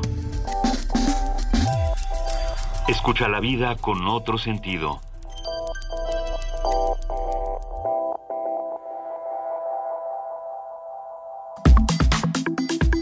Nota Nacional. Y como lo hacemos todos los lunes, es momento de que platiquemos en nuestra nota nacional con Salvador Camarena, periodista y columnista del amigo de este espacio, colaborador de Primer Movimiento. Salvador, muy buenos días, ¿cómo estás? Hola, muy buenos días. Eh, qué gusto, Amalia, Luisa, qué gusto saludarlos, qué gusto saludar al auditorio y comenzar la semana juntos. Para nosotros es un placer. Muy buenos días. Cuéntanos, ¿de qué vamos a hablar esta mañana? Vamos a hablar de Simón Levy. Sí, eh, en realidad debería decir yo que vamos a hablar de la consulta ciudadana que habrá este domingo en la delegación Cautemoc, eh, una delegación evidentemente fundamental para la capital, diciendo una obviedad, pero hay que recalcar que todas las delegaciones serán iguales, pero hay unas más iguales que otras. Y en este caso, eh, la delegación Cuauhtémoc, que es más importante, eh, por, ahí se encuentran una serie de edificios públicos, de instancias, de embajadas, eh, el centro, literalmente, de la ciudad. Ah, está en la delegación Cuauhtémoc y la delegación Cuauhtémoc irá a las urnas este fin de semana a votar eh, sobre el proyecto polémico denominado Corredor Cultural Chapultepec. Entre comillas, lo cultural. Eh, entre muchas comillas, lo cultural, eh, porque definitivamente una serie de especialistas, urbanistas, gente como Teodoro González de León, han manifestado serias, serios cuestionamientos, dudas sobre la viabilidad, sobre la pertinencia, sobre la el beneficio que tendría para la ciudad construir este eh, piso elevado de uno o dos, no sabemos, todavía está, se está discutiendo sobre buena parte de lo que conocemos eh, de la eh, del segmento poniente de la avenida Chapultepec. los detalles son más o menos conocidos, la consulta es el domingo y yo quisiera hoy llamar la atención sobre un asunto en donde varios han cuestionado la manera en que se ha presentado a la ciudadanía este proyecto. eh, creo que no es exagerar, señalar que fue sorpresivo, se quiso pasar, debía haber empezado supuestamente desde septiembre pasado, entonces se ha llegado a la consulta y a pesar de ello, la consulta es vista por algunos eh, como un ejercicio donde eh, es posible que se manipule a alguna la parte de la, de, la gente que vaya ahí a, opinar y entonces que no sería un ejercicio pulcro, democrático, ni, mucho menos eh, que reflejara bien a bien lo que se piensa en la delegación Cuauhtémoc sobre este proyecto.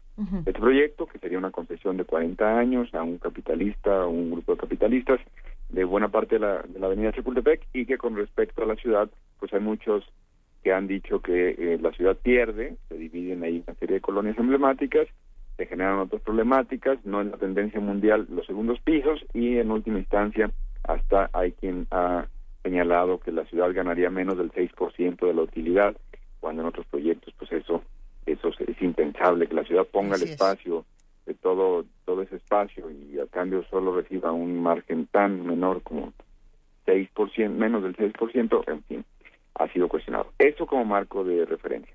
El promotor de este proyecto polémico es el señor Simón Levy, es funcionario, eh, está a cargo de la instancia que quiere proponerle a la ciudad este, esta manera de trabajar en esos espacios. Y yo creo que es importante cuando hay un vocero, y en este caso él incluso está dentro del equipo de promotores designados eh, o avalados en el Instituto Electoral del Distrito Federal, que será la instancia que organiza la consulta de este fin de semana. El señor Levy, pues ha sido una persona que eh, ha dado múltiples entrevistas y ha, ha presentado ahí eh, los argumentos. él preside el patronato, más que el patronato, el consejo donde se han discutido eh, algunas modificaciones que han solicitado algunos. Eh, la semana pasada, eh, hace 10 días más o menos, Alberto Ruiz Sánchez renunció, escritor y promotor cultural, renunció con una carta muy puntual sobre una serie de engaños o, lo que hay que calificar de engaños o de cosas que no fueron tomadas en cuenta de lo que se discutía dentro de ese consejo. En fin, con todo esto importa, como siempre, con actores públicos, revisar eh, la carrera, la consistencia entre pues, lo que se dice y lo que se hace. Y en este caso eh, me aboqué, ya había leído yo eh, partes, creo, sustanciales, por así decirlo, de la tesis que en marzo pasado eh, sometió ante la Universidad Nacional Autónoma de México para obtener el grado de doctor en Derecho el señor Levy y esta tesis análisis jurídico económico de las asociaciones público-privadas para detonar las economías regionales de México, estudio comparado. Esto es relevante no solo porque es la tesis del señor Levy, sino precisamente que el proyecto Chapultepec se llevaría de alguna manera a cabo, digo de alguna manera porque los detalles no se conocen finalmente, eh, mediante esto llamado asociación público-privada, entonces donde un capitalista se le permite la intervención a cambio del su fruto durante un tiempo determinado de, ese, de esos bienes públicos. Bueno, la tesis que Simón Levy presentó para obtener este grado de doctor en la UNAM eh, contiene párrafos en los que el funcionario capitalino redacta como propios eh, enunciados y conceptos cuya autoría es de otras personas. Eh, ya dijimos que, como se titula, es un volumen de 380 páginas, esto más la bibliografía, y realicé una revisión aleatoria, no exhaustiva, no total, lo hice ahora sí que hay, hay software especializado para buscar plagio, yo, fui tomando a partir eh, de que alguien me dijo, oye, deberías revisar porque hay algunas cosas que, que te que te parecerían sorpresivas entre la consistencia en lo que ahí dice y tal. Les di una revisada aleatoria y encontré que al menos en cinco páginas de un solo capítulo hay párrafos detectados donde no se ha atribuido debidamente la autoría de esas ideas. No sé si son pocos, no sé si son demasiados, no sé si son errores aislados. Con, uno sería más que suficiente. Mm, pues, hombre, eh, eh, errar es humano, pero... plagiar también, sí, No, no sé, no sé. Eh, no sé si el señor Levy se comió las comillas, no sé si estamos ante eso que acabas de decir, Luis, un plagio. Pero para no dejarlo en un terreno subjetivo, creo que hay que revisar lo que se dice en la propia UNAM con respecto a cómo se deben citar eh, las cosas que uno toma de textos o de obras ajenas. Hay una página en la UNAM que se llama eticaacadémica.unam.mx y ahí definen a plagio como la apropiación, y estoy citando para que no me vayan a decir que estoy plagiando, eh, la apropiación indebida de textos, imágenes, datos, tablas, diseños o gráficos que pertenecen a otros autores y ocurre cuando se utilizan en un trabajo o texto propio sin citarlos adecuadamente o poner referencias bibliográficas a las fuentes originales que se consultaron y emplearon. Fin de la cita. En esa misma página de la UNAM, página web, se publican los cinco pasos, algo llamado los cinco pasos para evitar el plagio. El paso dos dice, comillas, cada cita textual de un libro o documento de 40 palabras o menos que utilices debe llevar comillas y referencia bibliográfica, comillas. Ahí sí lo cita. El paso 3 dice, comillas, si la cita es de más de 40 palabras, entonces va en un párrafo separado, va en párrafo separado con sangrías y espacios y referencia bibliográfica, cierro comillas. En pocas palabras, la UNAM define que el plagio ocurre, pues, cuando no se cita adecuadamente la obra de otros, y aunque suena obvio, señala que en cada cita deben utilizarse tanto comillas y o una referencia bibliográfica. Dicho lo anterior, eh, les, les, comento qué es lo que detecté que hizo en su tesis Simón Ley. A ver. En el, en el capítulo 3, llamado Análisis Económico de las Asociaciones Públicas Privadas y sus efectos en la generación del crecimiento económico de México y sus entidades federativas, en la, ahí en la página 245 de, de la tesis, cita debidamente, o sea, cita adecuadamente, un largo párrafo, 164 palabras, de un estudio llamado Efectos macroeconómicos del capital público en el crecimiento económico, política y cultura, número, ciento, número 34, 2010, publicado por la UAM Xochimilco, Distrito Federal, de autoría de José Luis Hernández Mota. Entonces toma estas 164 palabras y dice, esto es lo que nos dice el señor José Luis Hernández Mota. Pero luego pone punto y aparte y enseguida hay un párrafo de 95 palabras que no tiene comillas, ni sangría, ni referencia bibliográfica.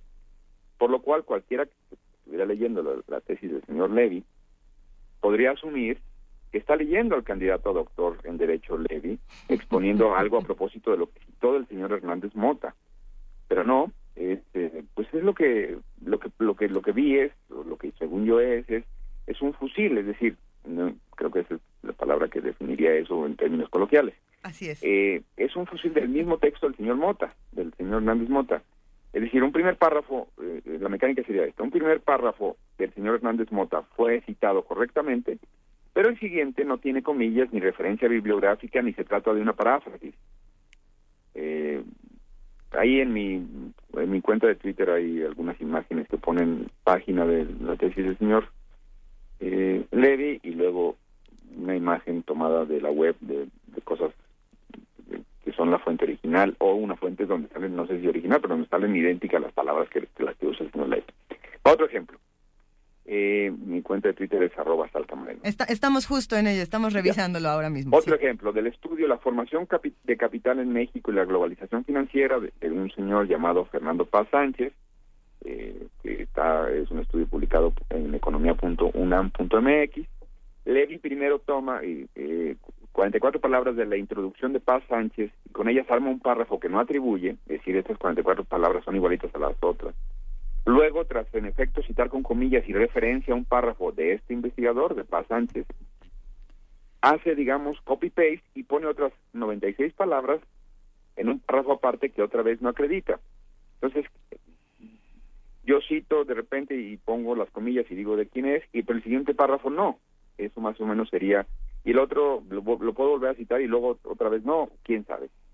Lo mismo hace en la página 256 con el análisis potencial de desarrollo y gestión de la política regional, el caso de Chihuahua. Este es de autoría de Luis Enrique Gutiérrez Casas, de la Universidad Autónoma de Ciudad Juárez, que data del 2007. Eh, está publicado por el Colegio de la Frontera. Y bueno, ahí este, también se hace un poco lo mismo. Se toman algunas ideas y se, acreditan y luego no. Creo que lo más ilustrativo viene en las páginas 257 y 258. Ahí, a partir de un texto que se llama Infraestructura Pública y Participación Privada, Conceptos y Experiencias en América Latina, publicado en 2010 por CAF, eh, que están disponibles en Internet, Levy publica 11 párrafos, pero solo atribuye tres.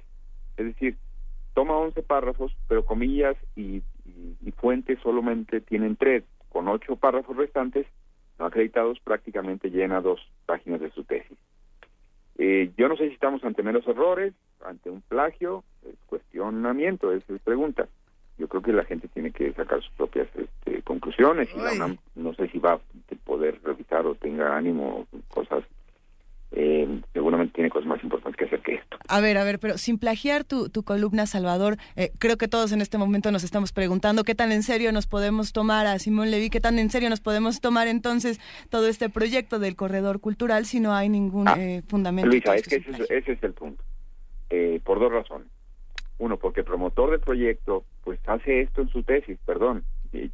no sé si tú eres licenciado, no, no te he preguntado tal cosa pero tu tesis no la hiciste así o si la estás pensando hacer no la harías así. No, no, definitivamente no. Perdón, Amalia, no sé. no. Y los amigos que nos están escuchando. definitivamente no. Pero espérenme, déjenme, ni siquiera voy a una tesis de doctorado, que ya quisiera uno tener una tesis de doctorado. Este, si llega un reportero, y yo fui editor muchos años, últimamente eh, no soy editor, solamente soy columnista. Si llega un reportero y me hace esto, pues lo suspendo en las redacciones todavía se usan ese tipo de sanciones. Si llegas y de repente el, siguiente párrafo, pones entre comillas un párrafo del, entrevistado, y el siguiente párrafo va y le dices, oye, esto suena muy bien. Ah, bueno, lo, lo dijo el entrevistado, pero ya no lo entrecomillé ni dije, ni dije que lo dijo el entrevistado. No, ¿cómo? O sea, si el entrevistado da esas declaraciones, uno tiene que poner comillas, dijo, sutanito de tal, comillas, no sé qué. Eh. Eh, eh, es, muy complejo tomarse en serio un estudio como este, es muy complejo tomarse en serio la figura de Simón Levy. No sé, por ejemplo, la, la, semana pasada, Salvador, te platico que platicamos un largo rato con, con Alberto Ruiz Sánchez. Y, y, después de toda esta charla, también ahora vemos la carta que le escribe Simón Levy a, a, Ruiz Sánchez, ¿no? Que le escribe toda una larga carta de si la gente tiene o no que decidir, si la gente tiene o no que votar. Pero hay muchos elementos como este que nos hacen dudar de que, de que sea una consulta seria, siquiera. Bueno bueno, eh, entonces ya dejemos de hablar de la tesis del señor Levy, ahí pongo, eh, yo creo que si alguien quiere ver la importancia de las comillas, recuerden eh, casos tristísimos para UNAM, como el de la Triste, que dice cuando en 2012 fue denunciado por plagio, que dice reconocí mi error al no respetar la regla de entrecomillar, y casos también tristes para UNAM. Pobres errorcitos, ¿verdad? El, Boris Berenson, en donde, bueno, se discutió en la Facultad de Filosofía y Letras, que eh, ahí estoy citando una nota de la jornada, eh, los integrantes del Consejo Técnico de esa facultad coincidieron en que no citar fuentes de manera correcta no puede considerarse un error metodológico, sino constituye, estoy leyendo una cita de la jornada, una falta grave del ejercicio disciplinario y compromete su capacidad para enseñar a estudiantes de licenciatura y posgrado. Bueno, hasta ahí eso. Lo que dices creo que es lo relevante, es decir, eh, la polémica está instalada en torno al este proyecto de, la avenida Chapultepec. El señor Levy yo creo que de aquí, como figura pública, como vocero y promotor que ha sido, bueno, pues aquí surgen dos cosas.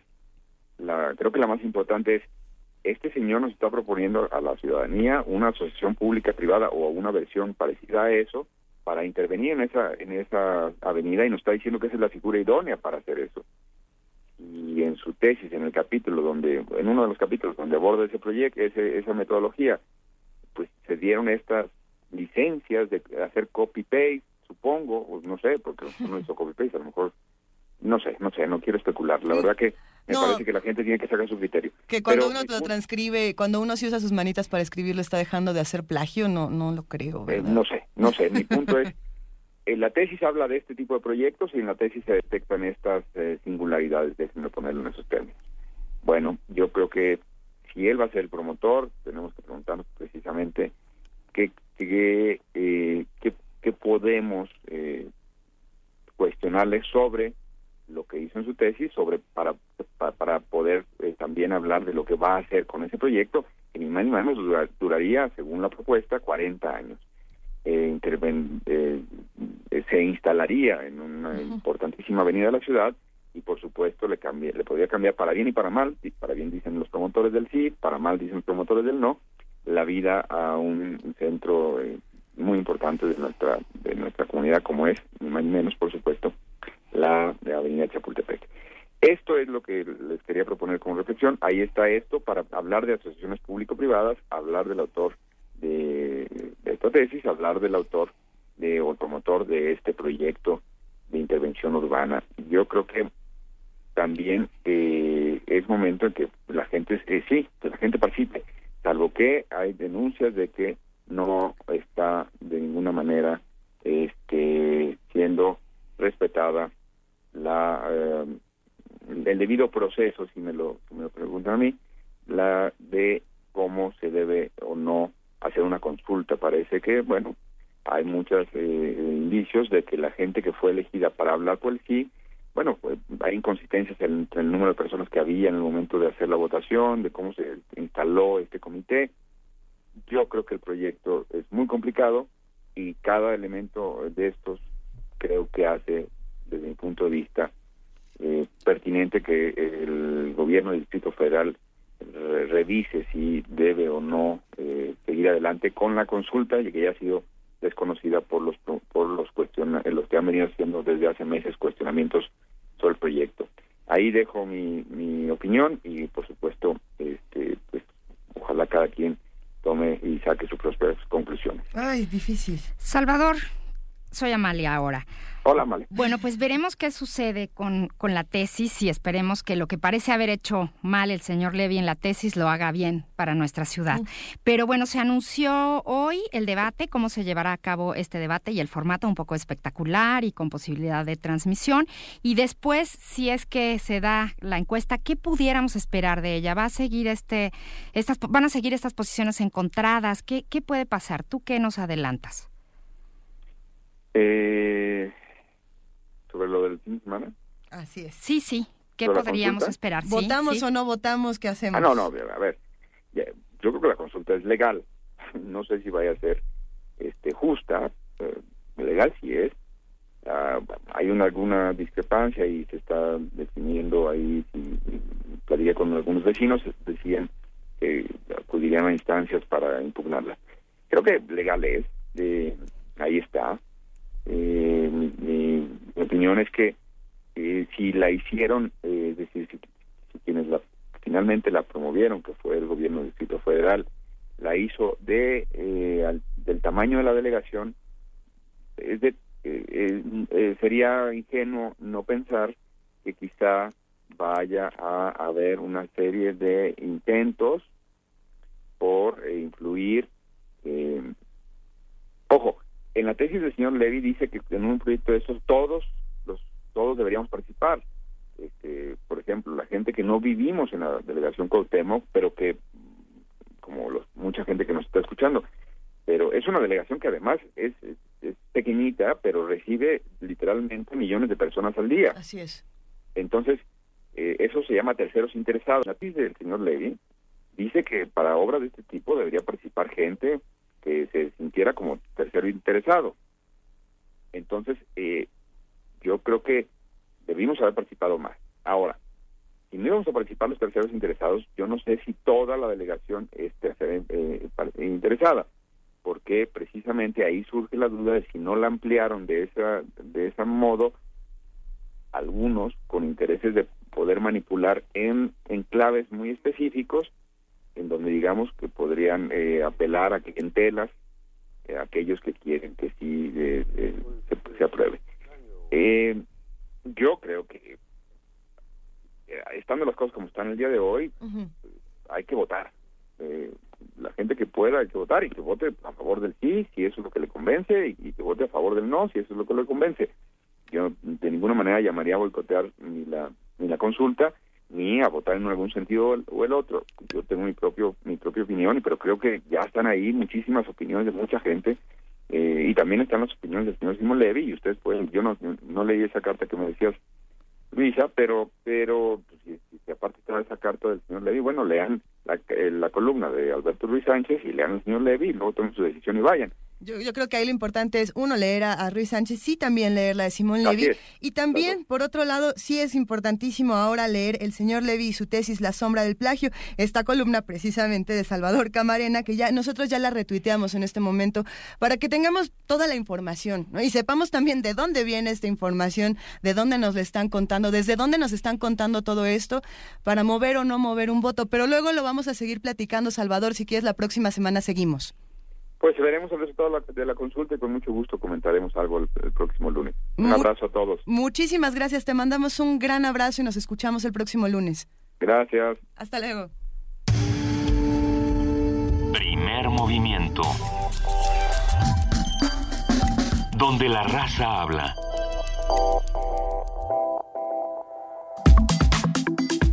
Nota Internacional.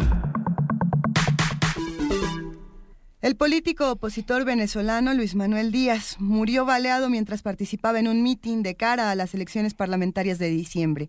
El dirigente del partido de Altagracia de Orituco murió luego de recibir varios disparos hechos desde un vehículo. El secretario general de Acción Democrática, Henry Ramos Alup, atribuyó el atentado a bandas armadas del oficialista Partido Socialista Unido de Venezuela. Sin embargo, no ofreció pruebas que respaldaran esa acusación. En tanto, el presidente Nicolás Maduro dijo que dicha atribución es falsa y temeraria y pidió una investigación sobre el asesinato. La Unión de Naciones Sudamericana y la Organización de los Estados Americanos condenaron el hecho y llamaron a las autoridades a buscar la paz para la campaña. También lo hizo la Organización Defensora de los Derechos Humanos Amnistía Internacional. Encuestas han reportado que el partido de gobierno llegará a las elecciones parlamentarias del 6 de diciembre gravemente golpeado por la crisis económica que sufre el país. Sobre la situación en Venezuela, hoy nos ofrece un análisis César Augusto Montes. Él es comunicador, periodista, profesor de la Universidad de Manizales, con experiencia en radio y televisión y columnista de prensa. Actualmente dirige los espacios informativos de la emisora de la, Universidad de Manizales. Eh, es un placer para nosotros volver a hablar contigo, César. Muy buenos días, ¿cómo estás? Muy bien, buenos días. Eh, claro, para nosotros también es placentero desde acá, desde este Suramérica tener contacto con Radio UNAM y especialmente con este espacio de análisis. Eh, lo que está ocurriendo en este momento en Venezuela es gravísimo y, se debe condenar estas cosas. Eh, sin duda, bueno, no deberían de suceder en, en, ninguna parte del mundo, pero, pero hablemos de Luis Manuel Díaz. ¿Qué fue lo que ocurrió y por qué se está dando una situación como esta? Pues el caso de Luis Manuel Díaz es un caso eh, además de condenable como cualquier muerte de persona y en espacio público y en la actividad política, pero es un, es un, es un suceso curioso y que todavía a seis días de las elecciones eh, legislativas en Venezuela, pues se preocupa, pero, pero nos llama la atención dos o tres elementos. El primero es que es un dirigente de un pueblo relativamente pequeño, de Acción Democrática, que es un partido tradicional venezolano que, que hace parte, es un partido más bien de corte conservador, podríamos decir, eh, tradicional en Venezuela y que hace parte de la Mesa de Unidad Democrática, que son la alianza de partidos que se oponen obviamente al gobierno de chavismo y al gobierno en este caso de Nicolás Maduro. Pero él era un dirigente menor de un pueblo menor, mm, no era una figura políticamente importante, solo que simbólicamente es muy importante que un activista que está en una manifestación, terminan eh, de intervenir, se está acabando el acto político y al bajar de la tarima donde estaba y estar pues en una calle de su municipio, eh, alguien le dispara. No está muy claro los detalles. Nosotros hemos recogido información con relación a que es cierto que el señor Díaz tenía antecedentes judiciales, es decir, al parecer por enfrentamientos de poder internos, eh, algo que en Venezuela se llaman unos sindicatos, pero que son una manera poco particular de presionar el acceso o no al trabajo. En todo caso, el señor Díaz sí tenía unos antecedentes por haber estado vinculado, antecedentes judiciales, quiero decir, por haber estado vinculado al asesinato de otras personas, se había estado en la cárcel, hacía unos dos o tres años había egresado, lo cual no le quita ni le pone valor a su acción política. Lo que queremos decir es que hay una hipótesis que maneja el gobierno de Maduro que apunta a que probablemente el asesinato fue más eh, venganzas y enfrentamientos entre ellos. ¿Y por qué parece tener alguna credibilidad esa hipótesis a pesar de las dudas que genera el gobierno de Maduro? Eh, la credibilidad mm, podría estar en términos de que siendo un dirigente menor y estando presente incluso la señora Lilian Tintori y otros dirigentes de la Mesa de Unidad Democrática, la señora Tintori es la esposa de Leopoldo López, tal vez el más importante político venezolano de oposición, pues atentar de esa manera abierta contra este señor no tendría, entre comillas, mucha eh, justificación y es que ningún asesinato lo tiene. Pero quiero decir, ahí hay un elemento que no está muy claro, podría sí tratarse de un asesinato debido a otros fines y no simplemente a impedir el avance de la oposición, mm, pero mm, ha servido de excelente bandera para que la oposición, que sí tiene pruebas de otros actos de sabotaje del gobierno contra ellos, pues para que acuse obviamente al gobierno Maduro de tener eh, poco control de la seguridad o de tener acciones directas en contra de los opositores. César Augusto, soy Amalia Fernández, ¿cómo estás? Buen día, Amalia. Buen día. Oye, y entre todas estas acusaciones encontradas, leímos por acá también unas declaraciones justamente de Lilian Tintori, en donde ella dice que ella era el blanco y acusa al gobierno de Nicolás Maduro. ¿Qué nos puedes decir al respecto? Es muy, es difícil negar que la asedian y que la acosan, pero hasta ahora no ha habido atentados eh, digamos, contra ella de manera directa ni contra los otros dirigentes de la Mesa de Unidad Democrática. Y pues el asesinato, según dos testimonios que pudimos revisar con juicio, pues fue tan evidente que se dirigía a este señor Díaz que mm, ella estaba presente, la señora Tintori, pero no hubo ni, ni fue herida ni hubo disparos dirigidos a ella, según cuentan al menos algunos testigos. De manera que desde el punto de vista judicial, pues esto es un enredo mayor y habrá que esperar de qué manera la justicia, la desacreditada justicia venezolana puede resolver el asunto. Pero por lo que uno percibe, si hubieran, si hubieran querido hacerle daño a ella, pues eh, parecía más o menos fácil, porque eh, los autores se escaparon sin mayor problema, sin mayor persecución de la justicia, o sea que igual hubiera podido suceder si le disparan a ella. Eh, no es que hubieran tenido que salir rápido huyendo porque la policía los perseguía. Eh, esa parte pues no está muy clara, obviamente son opiniones, percepciones, pero como lo dice Amalia, este asunto se ha prestado para que tanto el gobierno como la oposición pues se acusen mutuamente de querer aprovecharse del de lamentable asesinato para su campaña. Y como lo decían ustedes en la introducción, pues todo apunta a que el desprestigio de Maduro es creciente, aun cuando hay que tener en, eh, hay que recordar a la audiencia que este domingo 6 de diciembre no se vota ah, de manera eh, ninguna la, permanencia de Maduro, se vota es la elección de la Asamblea Popular o el Congreso pues de la República Venezolana. Y, y, en ese sentido, ¿qué, ¿qué, tanto estamos haciendo campaña alrededor de la muerte? ¿Qué tanto se, se hace esta campaña? Y por otro lado, ¿cómo está el estado de la justicia en Venezuela? Pues faltando 10 días para la elección, cuando fue asesinado este señor, evidentemente es un hecho eh, utilizable mutuamente para sus intereses de la oposición y del, y del gobierno o el oficialismo.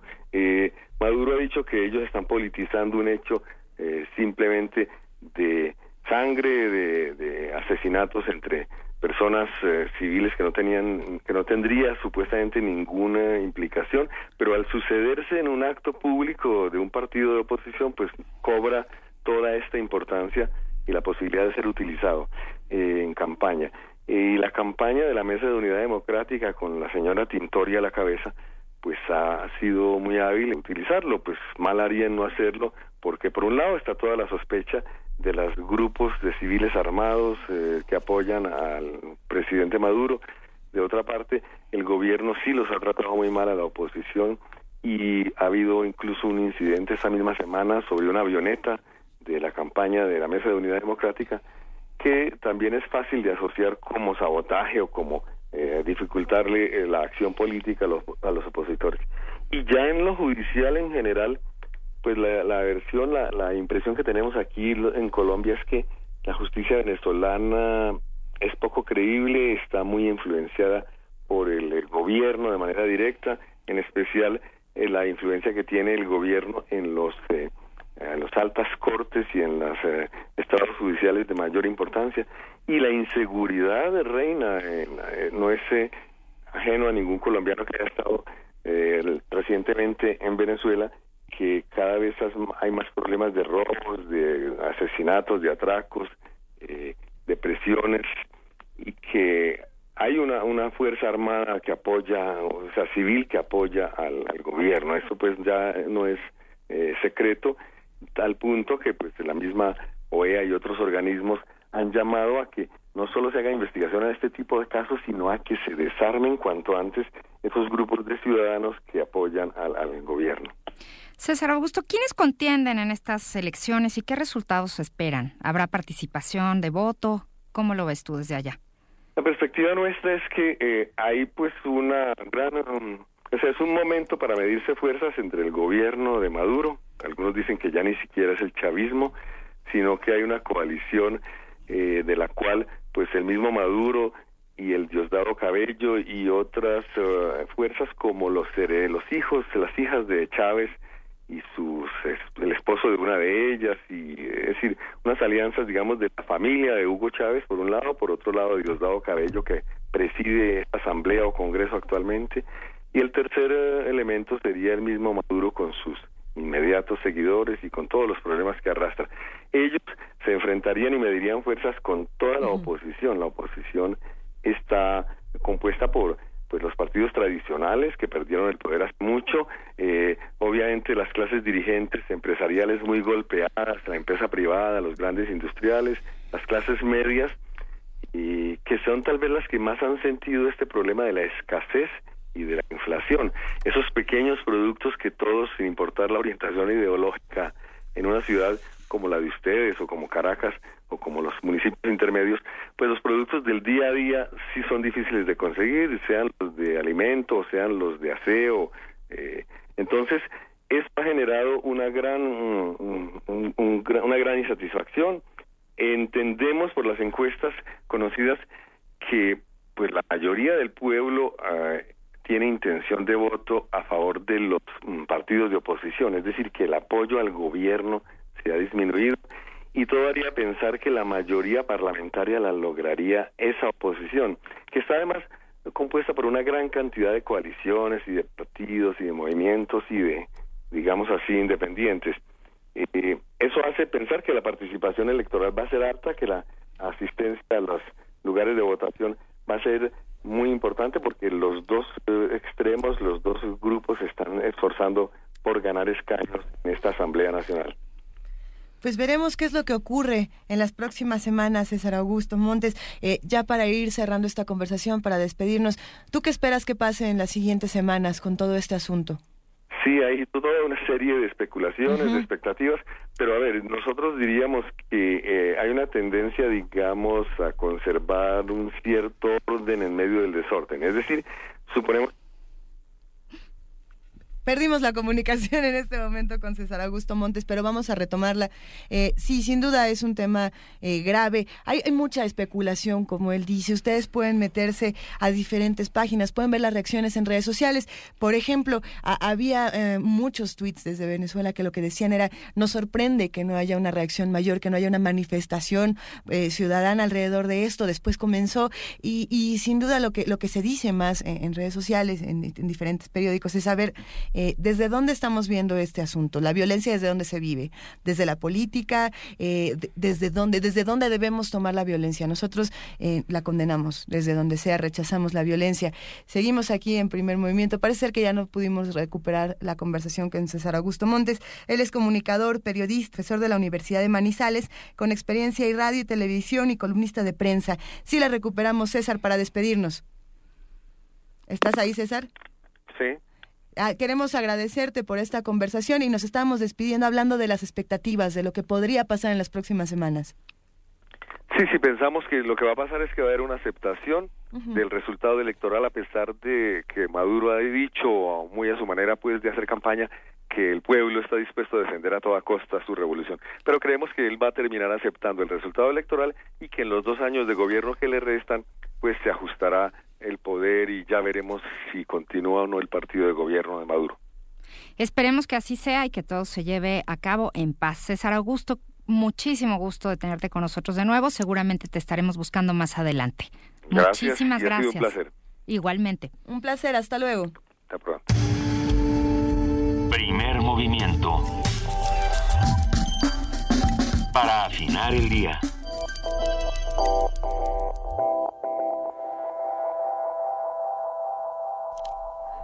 A las 8 de la mañana con 48 minutos nosotros seguimos aquí en la cabina de Radio UNAM y bueno, ya hemos discutido muchísimos asuntos, si el corredor de Chapultepec, lo que está pasando en Venezuela, si hemos hablado también de encuentros en San Luis Potosí, de vacunas, bueno, todas estas historias y más les esperan aquí en Primer Movimiento. Es momento ahora de que hablemos con nuestros amigos de la Dirección General de Publicaciones y Fomento Editorial de la UNAM. Se encuentra en la línea Pedro Salazar Ugarte, él es director del Instituto de Investigaciones Jurídicas de la UNAM. Pedro, muy buenos días, ¿cómo estás? Muy buenos días, muchas gracias por la invitación al programa. No, gracias, gracias a ti por hablar esta mañana con nosotros. Y vamos a hablar además de esta primera encuesta nacional sobre consumo de medios digitales y lecturas. ¿Qué está pasando por allá? Mira, hicimos una iniciativa que la verdad vale la pena presumirla porque sumamos esfuerzos una cantidad muy importante de instituciones académicas, la UNAM, por supuesto, a través de la Dirección General de Fomento Editorial y del Instituto de Investigaciones Jurídicas, pero también se sumaron el CIDE, la NUYES, el COLEF, el Fondo de Cultura Económica, la UAM, la Universidad Iberoamericana, Banamex, que puso una, una aportación importante, y una asociación civil que promueve la lectura, sobre todo entre jóvenes, muy conocida, que se llama IBI México. Y entre todas estas instituciones, nos pusimos de acuerdo para promover esta encuesta que nos permitiera identificar alguna información muy relevante sobre las tendencias de los jóvenes en México eh, con relación a la lectura. Y la primera gran noticia es que los jóvenes sí leen contra lo que se suele decir, los jóvenes, ya sean los universitarios o los jóvenes en general, tienen una tendencia mucho más alta de la que suele reconocerse a la lectura y además no solo leen por obligación, por razones vinculadas con sus labores eh, como estudiantes, en fin, sino que muchos de ellos declaran leer por el gusto y el placer de la lectura. Y ese creo que es un dato que vale la pena rescatar, que vale la pena eh, reproducir porque suele creerse lo contrario. Lo otro que es muy interesante porque nos interesaba a nosotros indagar, digamos, las tendencias de lectura en plataformas digitales, es que se sigue leyendo el libro en papel, pero también es verdad que hay una tendencia cada vez mayor a utilizar plataformas digitales como medio de lectura o digamos o como instrumento para leer.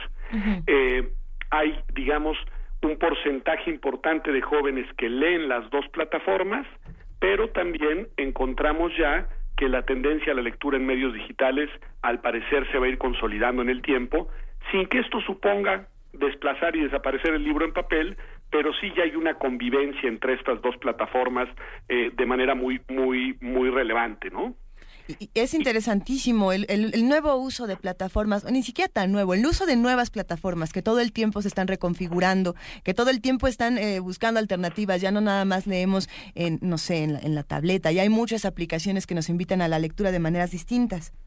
Ese es bien interesante y además la cantidad de horas y los medios a través de los cuales los jóvenes están conectados en Internet. Es decir, eh, la encuesta nos dice que el promedio, digamos, de, de, conexión a Internet en un día de semana es alrededor de seis horas, mientras que los fines de semana llega a subir hasta ocho horas conectados a Internet.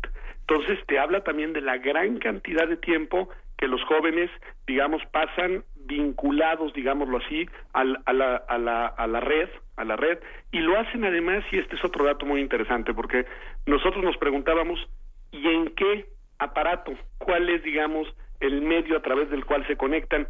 Y es por mucho el teléfono, el teléfono vigente, el medio que más utilizan para conectarse a Internet para distintas mm, razones. De, de, hecho, lo que más hacen conectados a Internet es escuchar música, eso nos dice la encuesta. Lo otro es obviamente comunicarse con sus amigos, familiares y demás a través de redes sociales y, y así sucesivamente, llegando también a tener una presencia muy importante, la lectura de cosas muy varias y también la lectura de lo que más nos importaba a nosotros indagar, que es directamente de libros en Internet.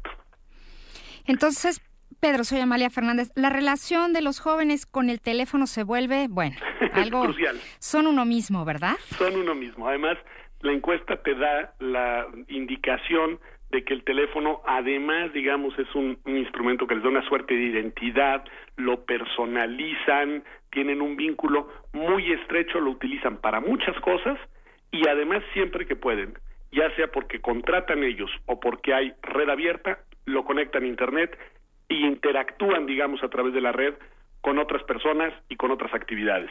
Pero sí, es una relación, eh, se antoja decir, íntima la que tienen con su teléfono. Y también representa una oportunidad única para acercarlos a la lectura. Sin duda, yo creo que ese es el potencial que tienen los resultados de esta encuesta. Para nosotros en la universidad, en el caso concreto en el Instituto de Investigaciones Jurídicas, eh, era necesario contar con datos duros, con información cierta, que nos permita ir, digámoslo así, orientando nuestras políticas editoriales hacia las necesidades, las aspiraciones y las tendencias de las nuevas generaciones.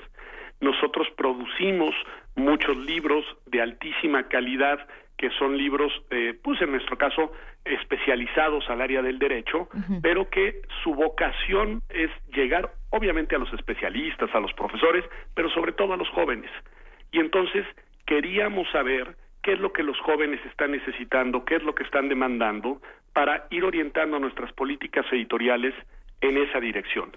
Lo que ya sabemos es que el libro electrónico sí tiene un potencial relevante, Sabemos también, y este es un dato interesante, que los jóvenes están habituados a leer y a descargar materiales de lectura en Internet siempre y cuando sean gratis.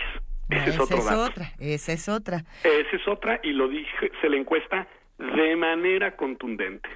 Si bien están dispuestos a invertir algún dinero en comprar por ahí algún libro en papel, en realidad cuando se trata de la lectura en Internet, eh, asumen o más bien esperan que sea gratuito y creo que ese es otro dato que tenemos que tomar en cuenta, pues pensando en las políticas editoriales, en este caso de la universidad, que son distintas, obviamente, a las políticas editoriales de una editorial comercial. ¿no? Señalas algo interesante, Pedro, también es el asunto de que hay muchos libros que son muy especializados y que quizá no encontrarían su público en una, en una librería como tal, que sí necesitan de estos medios digitales para llegar a todo el público, para llegar a los especialistas del otro lado del mundo que también necesitan esta información, por ejemplo, ¿no? Pero bueno, eh, nos despedimos preguntándote dónde vamos a conocer más de esta encuesta, en una página de internet. Pueden conocerla en la página de internet de cualquiera de las instituciones que la promovieron y en concreto promuevo la del Instituto de Investigaciones Jurídicas de la UNAM en la página del Instituto de Investigaciones Jurídicas, en ahí en la primera parte aparece primera encuesta nacional sobre consumo de medios digitales y lectura, y ahí está el reporte de resultados completo para que puedan conocerlo. Pedro Salazar Ugarte, ha sido un placer y nos encanta esta buena noticia. Los jóvenes sí leen. Con eso nos quedamos. Eso, celebrémoslo y digámoslo. Los jóvenes gritémoslo. sí leen. Muchísimas gracias, Pedro Salazar Ugarte, director del Instituto de Investigaciones Jurídicas de la UNAM. Te mandamos un inmenso abrazo y muchísimas gracias por esta noticia. Igualmente y muy buen inicio de semana. Hasta pronto. Hasta luego. Primer movimiento.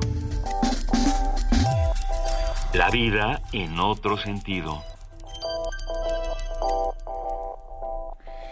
Y bueno, les tenemos aquí algunos avisos y obsequios. A ver. Mira, tenemos, Luisa, dos paquetes de libros del Colegio Nacional. Están, la verdad, muy interesantes, valen la pena. Tenemos entre ellos libros de Teodoro, González de León, perdón, con su viaje a Japón. Tenemos Zarpa el Circo de Coral Bracho con ilustraciones de El Maestro Rojo. Tenemos Ignacio Bernal con dos tomos de la arqueología en México. Y bueno, son variados. Para estos libros se van en paquete, o sea, estos libros se van en paquete, están divididos en dos, son más o menos cinco o seis libros por cada uno de los paquetes. Vamos a regalar uno por Facebook y uno por Twitter. El único requisito es que quien nos escriba o eh, quien nos escriba para esto nos diga quién fue el presidente que creó mediante decreto el Colegio Nacional. ¿Y ya con eso? Así de sencillo, sí. Ya les darán las instrucciones, ya saben ustedes que Vania está ahí al pendiente. Uno por Facebook, uno por Twitter, dos paquetes. Muchísimas gracias al Colegio Nacional por estos libros. El de Facebook se va al primero que escribe en la publicación que va a subir Vania a, la cuenta. Y en Twitter, por favor, háganlo con el hashtag Libros del Colegio Nacional. O bueno, gracias, Libros del Colegio Nacional. Y, y bueno, muchísimas gracias por este par de paquetes. Ya los iremos revisando a ver si nos dejan este echarles un ojo a los radioescuchas antes de que se los lleven para que podamos disfrutarlos también. Tenemos todavía más regalos. El Festival Internacional Cervantino, bueno, esto es, es una recomendación para después. Eh, presenta la tercera muestra Más allá de Guanajuato, que está exhibiendo lo más destacado de las artes escénicas, que se mostró en esta cuadragésima tercera edición en el foro al aire libre Gabriel Figueroa de la Cineteca Nacional. Esto es de martes a domingo del primero de diciembre al 3 de enero del próximo año a las 7 de la noche. La entrada es libre y bueno, este es un regalo que nos hace la Cineteca a todos nosotros para que disfrutemos todo esto que ocurrió en el Festival Internacional Cervantino. Vamos a una pausa y regresamos. Primer movimiento. Donde la raza habla. El conflicto es inevitable. El cambio, una necesidad humana. Son los fundamentos de la reinvención. En Radio UNAM queremos ofrecer nuevos mundos para oídos cada vez más abiertos. Tus oídos merecen oír de todo. Resistencia modulada. La respuesta a la demanda auditiva de nuestra ciudad. Lunes a viernes, 21 horas. Por el 96.1 de FM. Radio UNAM. Aviso importante. El siguiente mensaje es apto para público que ya cumplió los 18 años. Contiene lenguaje dirigido a dicha audiencia. Así que si tienes esa edad, pon mucha atención. Tramita tu credencial para votar. Ve a cualquier módulo del INE. Así podrás tener identificación oficial y votar por primera vez. Haz una cita en INE.mx o al 01800 433 2000. Contigo, México es más. Súmate. Instituto Nacional Electoral, INE. Deforestación. Escasez del agua. Consumismo. La tierra es nuestro hogar. ¿Sabes qué hacer para cuidarla? Radio UNAM y el Programa Universitario de Medio Ambiente te dicen cómo en Ambiente Puma. Espacio para compartir múltiples voces e ideas por la sustentabilidad. Nosotros ponemos los micrófonos, tú las acciones. Conduce Mireya Imas. Todos los lunes y miércoles a las 3 de la tarde. 96.1 de FM. Por un planeta para todos. Radio UNAM.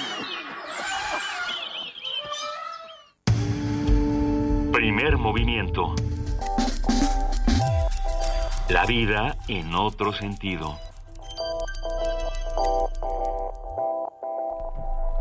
Son las 9 de la mañana en punto. Les recordamos que estamos en arroba P Movimiento, en diagonal Primer Movimiento UNAM y en el teléfono 55 36 43 39. Y nos vamos ya a nuestro corte informativo de las 9 de la mañana con nuestra compañera Elizabeth Rojas. Buenos días de nuevo, Elizabeth. ¿Qué tal, Luisa? Nuevamente buenos días.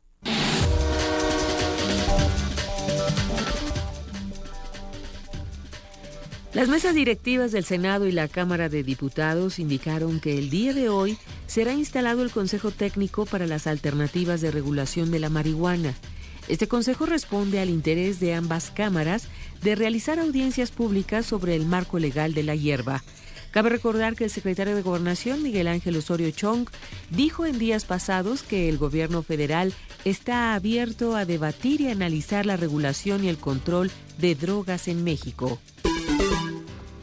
Beatriz Mojica, secretaria general del PRD, reveló que el Sol Azteca ya inició pláticas con otros partidos políticos, incluido el PAN, para construir alianzas electorales.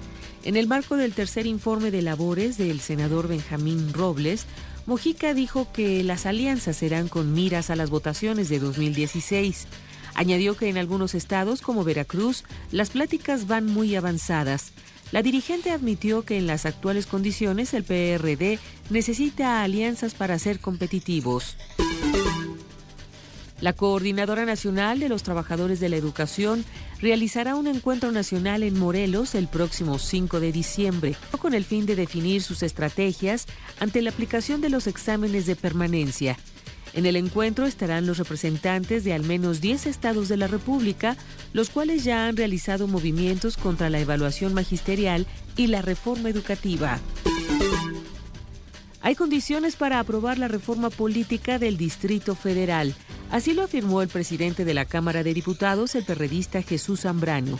Dijo que a unas semanas de que concluya el periodo ordinario, el próximo 15 de diciembre hay voluntad del gobierno federal y de las fuerzas representadas en el Poder Legislativo para respaldar la iniciativa impulsada por el jefe de gobierno capitalino, Miguel Ángel Mancera.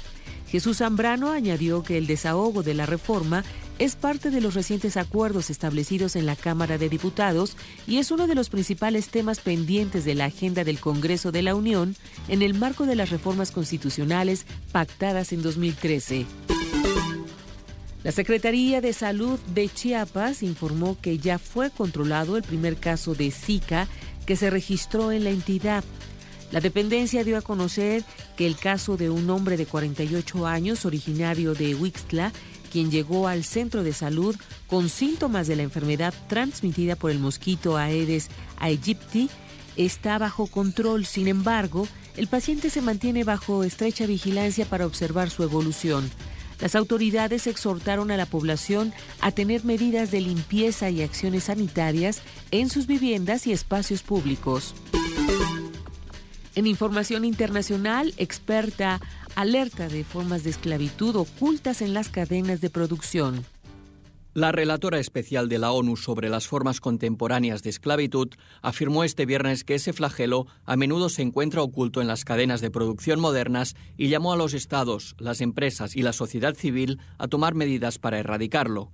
Con motivo de la celebración el próximo 2 de diciembre del Día Internacional para la Abolición de la Esclavitud, Urmila Boola urgió a la comunidad internacional a emprender un diálogo y a crear plataformas para combatir esa violación de los derechos humanos. Muchas veces la esclavitud está escondida, pero sabemos que sus expresiones contemporáneas, como el trabajo forzado y el sometimiento por deuda, están presentes en muchas industrias como la agrícola, la textil, la manufacturera y las de alimentos procesados, apuntó. La experta reconoció la dificultad para detectar la esclavitud cuando las cadenas de producción son complejas, como en el caso de las empresas transnacionales. Sin embargo, aseveró que esas prácticas pueden eliminarse mediante estrategias multisectoriales que vigilen que las operaciones y relaciones laborales se ajusten a las leyes de derechos humanos y garanticen la rendición de cuentas en los casos de abusos.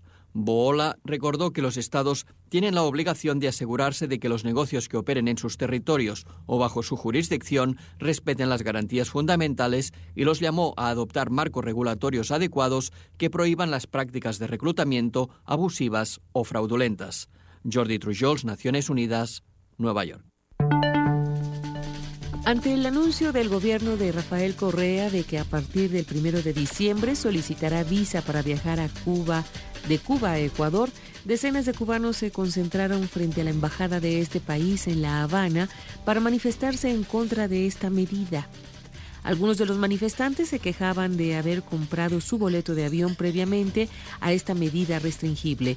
Por su parte, la Cancillería ecuatoriana señaló que se tomó esta decisión para frenar el flujo de cubanos que inician en ese país su travesía hacia Estados Unidos y así detener las violaciones a los derechos humanos y la pérdida de vidas. Los desastres debidos al cambio climático amenazan la seguridad alimentaria, advierte la FAO. Las sequías, inundaciones, tormentas y otros desastres relacionados con el cambio climático han aumentado en frecuencia y gravedad en las últimas tres décadas y han llegado a convertirse en una amenaza para la seguridad alimentaria, alertó la FAO. Un nuevo informe de esa agencia de la ONU indica que esos siniestros causan cada vez más daños al sector agrícola, especialmente en los países en desarrollo, lo que pone en riesgo su capacidad de producir alimentos.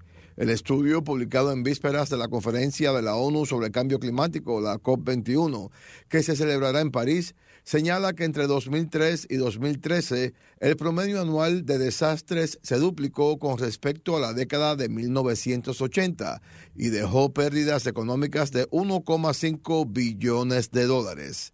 Dominique Bourgeon, director de la FAO para Emergencias y Rehabilitación, destacó el impacto económico negativo de las catástrofes en la agricultura, la ganadería, la pesca y la silvicultura y lo que esto significa para las poblaciones que dependen de esas actividades.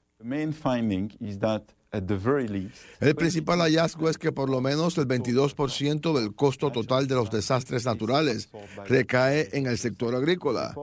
El informe va aún más allá y especifica que cuando se trata de desastres relacionados con el clima, esta cifra alcanza 25% en los países en desarrollo, el 75% de la población vive de la agricultura y ese sector paga el precio más alto por esos desastres, subrayó Bullón. Jorge Millares, Naciones Unidas, Nueva York.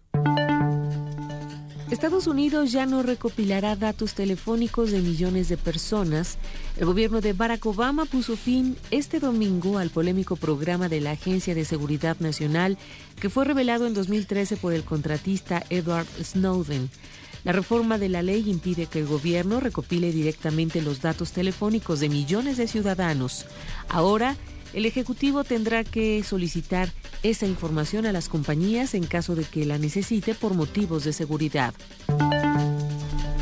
Las autoridades iraquíes informaron sobre el hallazgo de una fosa común al oeste de Sinjar, en la provincia de Nínive, donde se encontraron más de 100 cuerpos de yazidíes, al parecer asesinados por el Estado Islámico. La fosa se encontraba rodeada de bombas, la cual, suponen las autoridades, indica que se trataba también de una trampa explosiva.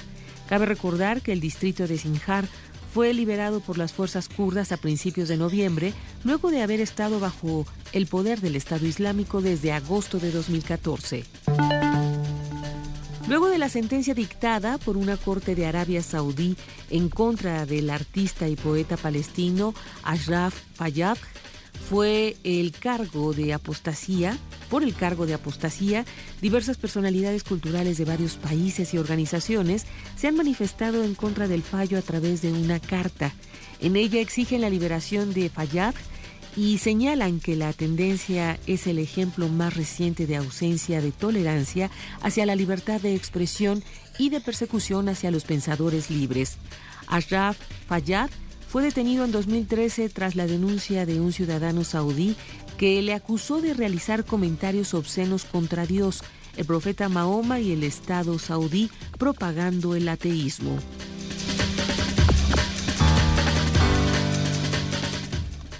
Mil gracias a Elizabeth Rojas por este corte informativo de las 9 de la mañana. Ha sido un placer como siempre, Elizabeth. Nos escuchamos mañana. Que tengas un gran día. Hasta mañana, Luisa Amalia. Buenos días. Buenos días.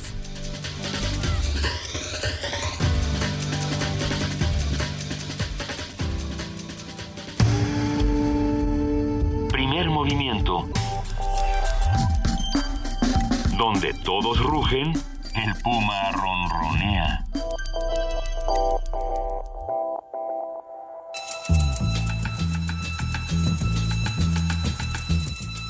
Es hora de poesía necesaria.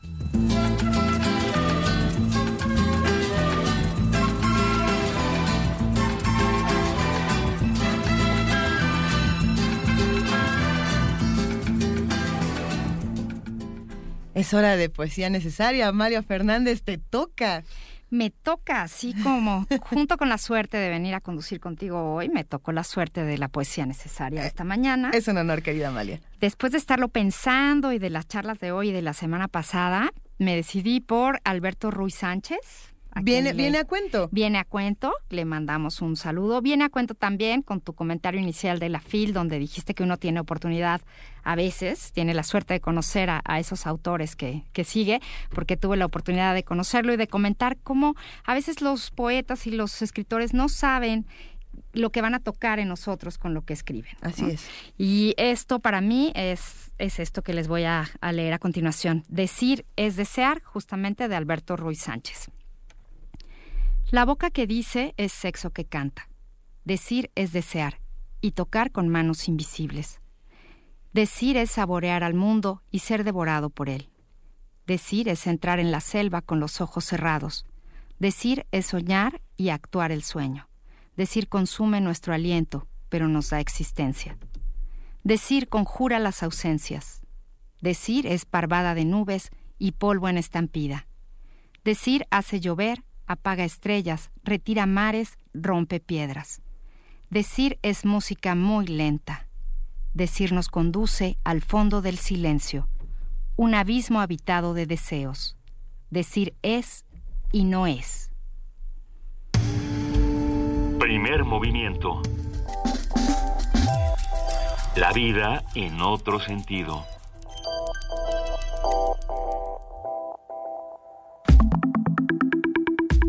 La mesa del día.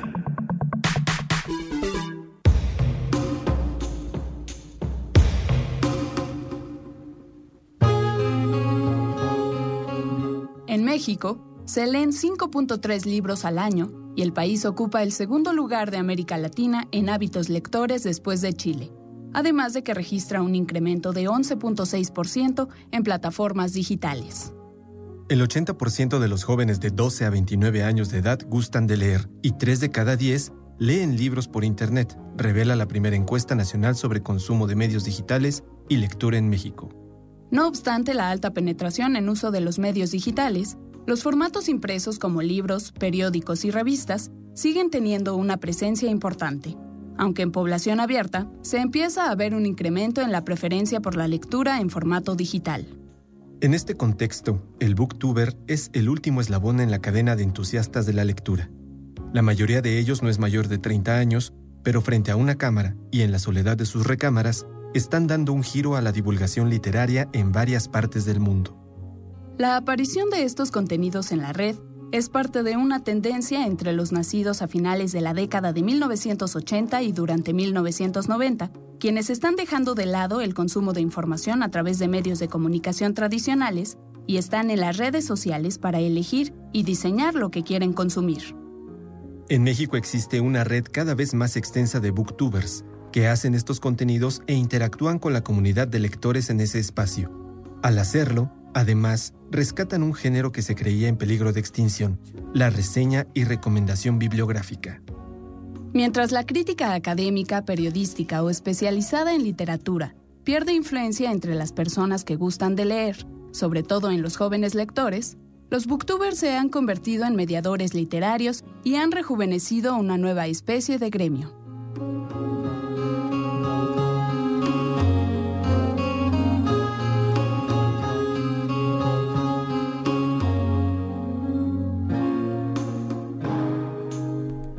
Sobre las nuevas formas de recomendar libros a través de medios digitales, hoy vamos a platicar con dos personajes que les van a caer muy bien. De entrada tenemos en la línea a Rafael César, promotor de lectura especializado en la atención de adolescentes y jóvenes. Rafael, buenos días, siempre es un placer hablar contigo.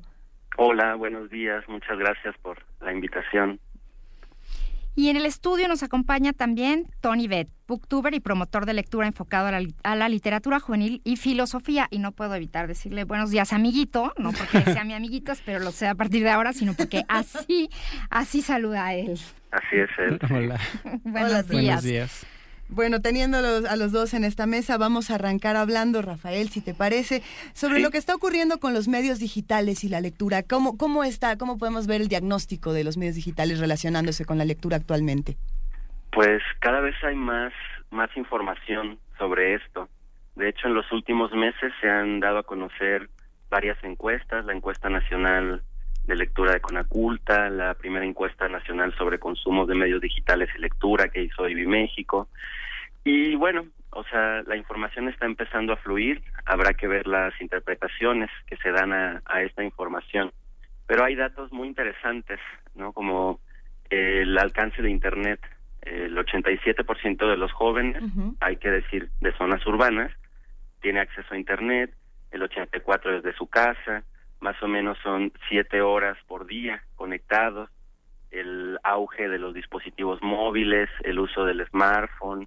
Hay mucha información que, que demuestra que sobre todo en los jóvenes la lectura y los medios digitales están muy muy compenetrados, como casi casi como si fueran una misma actividad. También hay información muy interesante sobre el libro impreso y el libro digital y se nota eh, que estos dos materiales conviven, o sea que no hay un, desplazamiento como se decía hace algunos años del libro impreso, no como como si se estuviera relegando. Yo todavía estoy revisando la información porque es demasiada información, pero se, o sea, se ve que los jóvenes están leyendo, que son los que más leen en este país, que leen por gusto, no por obligación, aunque también se reportan que tienen que leer ciertos materiales, sobre todo los jóvenes universitarios. En fin, creo que es, es un buen momento para ponerse a, a pensar y hablar de estos temas. Rafael, ¿y cómo eligen sus lecturas? ¿Qué está sucediendo? Hay un dato muy interesante, me parece que este es un dato de la encuesta de IBI. Eh, y, por ejemplo, los jóvenes reportan que los maestros en las escuelas son uno de los principales detonadores del interés de ellos por la lectura. Ese es un dato que a mí me parece muy interesante porque me parece que el papel del maestro en este factor de fomentar la lectura está como muy desprestigiado en el en el discurso pero esta encuesta nota que, que no, o sea que realmente la percepción es que los maestros son grandes promotores.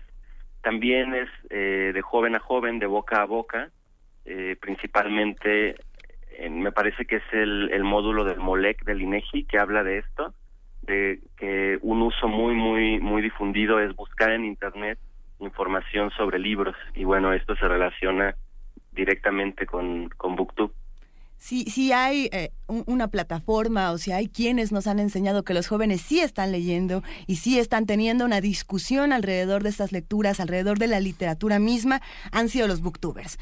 Tony Beth, que estás aquí en la mesa con nosotros y que es un privilegio platicar contigo esta mañana. ¿Quiénes son los booktubers? ¿Qué hacen? ¿Qué comen? ¿Qué respiran? ¿Qué leen? Cuéntanos todo, por favor. Comen pura pizza. ¿Pura qué? Sí, pura pizza. Pura pizza. Cuéntanos, Tony Beth. Eh, bueno, pues los booktubers somos jóvenes eh, que pues nos gusta leer, nos gusta ir a las librerías, nos gusta, como dice Rafa, comer pizza. Y pues simplemente varios de nosotros un día decidimos eh, subir videos a internet hablando de libros. Y lo hacemos de muchas maneras, hacemos reseñas, hacemos book tags, hacemos retos, compartimos nuestras experiencias en ferias de libro, en compartimos lo que compramos, lo que acabamos de leer en el mes. Eh, y pues eh, principalmente es, es eso lo que hacemos. Y Tony, ¿qué le da credibilidad a un booktuber? Yo estuve revisando, investigando sobre... ¿Te sumergiste al, al, universo me sumergí. Yo, yo creo que no soy el, el mercado, ¿no? Pero me sumergí. Y vi que eres casi, casi un, un rockstar. Tienes club de fans, tienes muchísimos seguidores. ¿Qué les da credibilidad?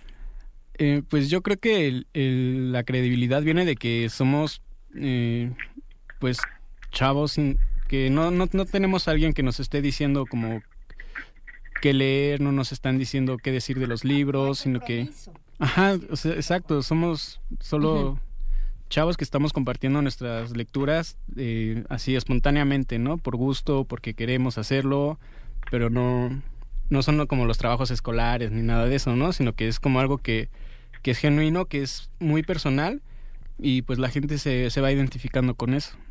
Pensando entonces en los resultados de las encuestas, en todo lo que tenemos de información alrededor de estas nuevas plataformas, eh, Rafael, ¿tú qué opinas? ¿Quiénes son los nuevos mentores literarios? ¿Son los booktubers? ¿Son los maestros? ¿Quiénes son los que nos están diciendo, eh, vete por este lado, esta lectura te puede gustar, esta lectura te puede cambiar la vida? Pues yo creo que, que hay una, una gran como amalgama. O sea, este tema de promover la lectura, de fomentar la lectura, ya es, es una cosa muy, muy difundida. eh, como que tradicionalmente pensamos que son los padres o es la escuela los encargados, los únicos encargados de, de hacer este trabajo. Pero experiencias como la experiencia de BookTube y algunos otros, pues demuestran que todo el mundo está tiene algo que hacer en ese tema. Pienso, por ejemplo, también en, en las grandes experiencias de programas de lectura que trabajan con voluntarios. Por ejemplo, seguimos leyendo en Oaxaca, el Programa Nacional de Salas de Lectura, en donde gente, digamos, de a pie, de todos los perfiles, eh, se capacita, recibe materiales y hace un trabajo de fomento a la lectura. Yo creo que los, los nuevos grandes recomendadores somos casi, casi cada uno de nosotros, ¿no? Las personas que tenemos cerca, hacemos ese trabajo. En el caso de los booktubers es algo más maravilloso todavía porque no sabemos quién está del otro lado de la pantalla y de repente aparecen miles y miles de adolescentes que están buscando eso que ellos están mostrando. Sobre este tema de la credibilidad de los, de los booktubers, a mí me gustaría hacer un, comentario porque es, es un tema que, que yo he estado pensando mucho y he estado haciendo muchas cosas y hemos tenido como experiencias distintas. Por ejemplo, hace un par de años yo vine de Oaxaca con Tony Beth y juntos dimos un taller para crear una comunidad de booktubers en Oaxaca. Y este año acabo de volver con otro amigo booktuber, con Alberto Villarreal, y es muy impresionante ver lo que ha pasado en, en dos años, lo que están haciendo estas personas. Y yo creo que algo maravilloso de Booktube que lo de, que demarca a esta experiencia, digamos, de la crítica literaria y de todos esos medios tradicionales, es que Booktube combina no solo información sobre el libro, eh, sino también información de la experiencia de leerlo. Y esta parte de la experiencia de leerlo, de lo que a mí me pasó leyendo este libro, de por qué a mí me gusta, creo que es lo que ha funcionado muy bien con los jóvenes. Y, y, sí, sin duda la plataforma de los booktubers eh, últimamente explota y cada vez más, ¿no? Se, se, ha vuelto vertiginoso el crecimiento de booktubers en Internet, pero como le han dicho al, al hombre arácnido con gran poder, viene una gran responsabilidad, Tony Beth. ¿Cuál es la responsabilidad de un booktuber con el resto de los lectores que lo observan constantemente? Pues yo creo que ser sincero siempre con, con lo que lees, ¿no? Eh, también respecto de, eh, de, este tema de la credibilidad, eh, se ha dado el caso de que nos han empezado a apoyar algunas editoriales, ¿no? Nos envían libros para que los reseñemos y muchas personas pues ponen en duda esa credibilidad, así como que, ah, es que ya estás vendiendo tu espacio o lo que sea, ¿no? Pero no hay, o sea, por parte de nosotros no hay ningún compromiso de decir cierta cosa del libro. Lo leemos y si nos gusta, decimos que nos gusta, si no nos gusta, podemos no hablar del libro o decir explícitamente que no nos gusta, ¿no? Eh, entonces, pues esa, esa es la responsabilidad que tenemos de ser, seguir siendo pues sinceros, de, de, seguir este pues abiertos también al diálogo, ¿no? Con los con los, las personas que nos ven porque nos dejan comentarios, nos dejan retroalimentación y pues es importante mantener la comunicación en ese sentido también. ¿Y qué te consideras tú? ¿Crítico literario, promotor de la lectura o incitador? Porque también podría verse así. Pues no sé, me, considero un compartidor. Qué bonito. me, me, considero más como una persona que comparte sus lecturas, ¿no? Porque que sí, este, muchas, muchas personas me, me han dicho, ¿no? Es que lo que tú haces es, es promover, es fomentar, es esto, es lo otro, pero pues no, no sé qué, qué tanto sea eso y qué tanto sea que el público que, que me ve ya, ya tiene como un hábito de la lectura, ya saben como más o menos qué que están buscando y pues a lo mejor les gusta lo que yo digo y buscan el libro que yo les, les recomiendo, ¿no? Eh, sí se ha dado el caso de que la gente empieza a leer por ver algunos booktubers, ¿no? Que no tienen el hábito de la lectura y por verlos eh, empiezan a leer, pero no sé si en mi caso específico sea así. No, nos han escrito varios radioescuchas, los tenemos aquí, estamos en arroba P Movimiento para todos los que también se quieran integrar a esta discusión. Y, ya son varios los que nos dicen que, precisamente este asunto de los booktubers les sirve porque no tienen eh, capacidad visual, no, que les cuesta mucho trabajo leer en papel, que les cuesta mucho trabajo acercarse a los libros y que esta es otra manera de leer el mundo. Eh, Rafael, ¿Qué, booktubers nos recomendarías? Si tú tuvieras ahorita tu top 5, tu top 10, los que tú quieras, ¿a, a, quién, ¿a quién nos acercamos o a qué otras plataformas también podemos acercarnos para leer? Pues a eso es una pregunta complicada porque eh, cada booktuber hace un montón de cosas. Entonces me gustan algunos videos de algunos booktubers, eh, pero en general sí, sí hay algunos que, que yo personalmente sigo porque también un trabajo que yo estaba haciendo para mi formación como promotor de lectura con jóvenes, pues es ir a leer lo que ellos están leyendo, ir a ver qué, qué están encontrando en estos libros. Bueno, el uno así muy, muy recomendable es, es el, el querido Tony Beth. Eh, yo acabo de, de, leer un libro que él, que él recomendó en un video y nos platicó de, de este video en un taller, que es el libro Emma de Francisco Hinojosa. Es una cosa muy, muy buena. También me gusta mucho eh, Abril Carrera, que vive aquí en la Ciudad de México. Me gusta mucho Mariana, de Monterrey, de I Am a Broken Girl, y recientemente conocí en persona a un booktuber muy muy joven de Oaxaca que se llama Ari Juda me gusta mucho también la manera en que en que él hace este trabajo. ¿Y, a qué otras plataformas podemos acercarnos? Tenemos el, el, asunto con los, con los booktubers, pero tenemos otras maneras de buscar lecturas. Sí, también, también el movimiento de, de bloggers escritos eh, en México es bastante fuerte. Eh, me gusta mucho un blog que se llama El final de las historias. Eh, eh, también tiene como una larga, larga experiencia en eso. Creo que, que es un, un movimiento que habría que mirar también, que también están pasando cosas interesantes ahí. Y bueno, yo trabajo en una plataforma dedicada a promover la lectura entre jóvenes que se llama Imaginale de, de IBI México. Eh, también ese es un espacio que, que recomiendo mucho. Yo les preguntaría a ambos, eh, eh, los lectores en la era digital, ¿qué temas prefieren? ¿Qué están leyendo?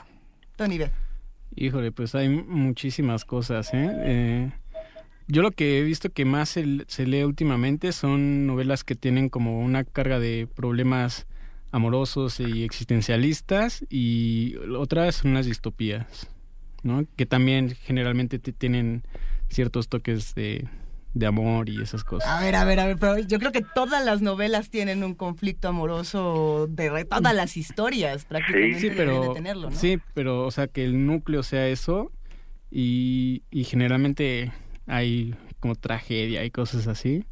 Yo he visto que eso es lo que, lo que más, el, más se lee. Y, te decía las distopías, ¿no? Y, es algo que se me hace muy interesante. ¿Qué, libros? ¿En qué libros podemos encontrar todo esto? Eh, pues en los, los que se están vendiendo más, que no, este, los Juegos del Hambre, que es está, está la película ahorita, la última, eh, autores como John Green, como eh, Rainbow Rowell, que también está escribiendo un poco más como para chavos un poco más, más grandes, pero igual juvenil. y creo que eso es lo que más he estado pegando ahorita. Y también la fantasía urbana. La fantasía urbana. Ok, ¿y tú, Rafael, qué piensas?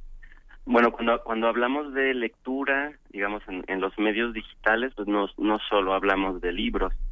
Eh, comparto un poco el comentario de Tony en lo que se refiere a libros de literatura pero, eh, por ejemplo, la encuesta de Conaculta reporta eh, información sobre lectura de libros, periódicos, incluye ya, bueno, también revistas, pero también incluye lo que pasa en redes sociales, sitios web, blogs. Entonces, realmente, una persona que está en Facebook, y, ya sabemos que pasamos cinco horas más o menos en promedio, cinco o seis horas al día, eh, todo lo que uno hace en Facebook también es leer y escribir y tiene que ver con, con, con estas prácticas sociales de leer y escribir en Internet, en medios digitales. Sin duda, eh, lo que está ocurriendo en Internet es importantísimo. Tenemos acceso a información de manera vertiginosa, de manera brutal, y muchos libros nacen en Internet y luego se vuelven eh, textos impresos. Hay otros que se quedan simplemente en estas plataformas y se vuelven famosísimos. ¿no? Creo que es lamentable que, tenga que salir una vez más a la conversación 50 sombras de Grey, pero, pero es un caso como ese, ¿no? Es un libro que nace de, de, una, de un fanfiction, si no me equivoco, y que crece, ¿no? Y, y eso nos está hablando de dónde están los lectores y de cómo podemos leerlo, eh, leer prácticamente todo. Si tú tuvieras que elegir en este momento, Tony Beth, tus cinco lecturas fundamentales para acercar al público a otro tipo de libros, ¿hacia dónde nos llevarías? ¿Cinco lecturas? Bueno, eh, dos, tres, diez, veinte, las que quieras. De, entrada, visitar tu canal para conocer más de lo que estás leyendo. pero, vean mi canal. Eh, acabo de leer uno muy bueno que se llama El Cuentacuentos de Antonia Mijaelis. Eh, la sed de la mariposa también me, gustó mucho. Eh, Buscando Alaska es un libro que siempre voy a recomendar, yo creo hasta que me muera o algo así. Eh, Emma también lo, lo, recomiendo y La gran Gilly Hopkins de Catherine Patterson es un libro que igual me, me impactó, me gustó muchísimo y tuve la oportunidad de conocer a la autora y fue una experiencia increíble porque... Eh, ¿Dónde la conociste? Eh, estuvo en la biblioteca Vasconcelos, ¿no? Y entonces habla un poco como de su experiencia con, niños adoptados, su, novela habla de eso y bueno, nos cambió así como todas las ideas que tenemos sobre, sobre ese tipo de temas, nos las cambió ahí en una plática de una hora o dos. E, el ejercicio de un booktuber sin duda es un espejo de todo lo que está ocurriendo afuera, ¿no? De, cómo nos estamos relacionando con las lecturas. Ahorita me parece que acabas de mencionar muchos libros norteamericanos, muchos libros mm. en inglés, vamos a decir en inglés, ¿no? Eh, ¿Los jóvenes están leyendo más en inglés o en español? Mm, pues creo que hay muchas... Eh, o sea, libros en, en, inglés, en el idioma inglés, sí se están leyendo, pero traducidos del inglés al español, dices, ¿no? Eh, pues hay de todo, ¿no? El de Antonia Mijaelis que te dije está en, alemán. Es eh, también están autores mexicanos muy importantes como Benito Taibo. Te mencionaba la sede de la mariposa. Le mandamos un abrazo a Benito Taibo, sí, Benito, a su persona super Cuate. Pero sí, pues hay mucha influencia de, de autores norteamericanos y ingleses. Rafael, dime una cosa, ¿van a morir los libros, o sea, de los, los contenidos extensos, es decir, los libros se compran, los compran, los compran es una cuestión generacional y los jóvenes los leen en digital. Hay contenidos menores, de menor tamaño hablo yo, que lo, lo consultan en sus teléfonos. ¿Cómo está funcionando esto y qué va a pasar con los libros? Porque la verdad es que habemos algunos que solamente podemos leer en papel, entonces a mí me aterroriza pensarlo. Sí, yo creo que los libros van a morir pero para eso vamos a tener que morir todos los lectores. Ah, bueno. Ah, lo cual sí va a pasar, evidentemente, en algún momento. No lo sabes, pero la cabina entera, producción, todos gritamos de escándalo ¿El, libro impreso muere o no muere entonces? Sí, no, yo creo que, que todavía es muy pronto para hacer comentarios ah. sobre eso, pero eso es, esa es una pregunta que está en todas las encuestas que fueron publicadas y lo que se ve es que hay una convivencia de las dos modalidades pero que el gran, gran preferido, incluso en los jóvenes, sigue siendo el libro impreso. Ese dato está clarísimo en todas las encuestas. Yo creo que todavía es muy pronto porque eh, todavía estamos como muy acostumbrados a esta experiencia de leer en papel. Cada vez se lee más en Internet, pero como se hace a través de dispositivos como el smartphone, digamos, las lecturas más extensas como libros, eh, todavía no, no ha pegado mucho esa práctica. Se lee muchísimo en Internet pero se leen, digamos, periódicos, revistas, sitios web, blogs, etcétera, ¿no? Eh, entonces yo creo que todavía es pronto. Yo creo que con el tiempo, si, vamos, si vamos, se van a, mover estas cifras. Eh, me parece que el libro impreso va a permanecer.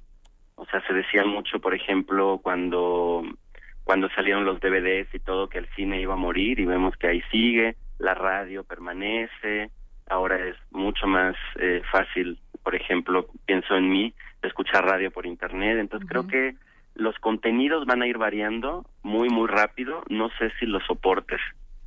Exactamente, el contenido varía y las plataformas son las que las que se quedan o se van, ¿no? En el caso precisamente de los booktubers que están tomando una plataforma como YouTube o como otros canales, puede ser Vimeo, desde donde quieran proyectar la imagen, ¿qué es lo que se está sembrando? Hay una semilla definitivamente en cada uno de estos booktubers.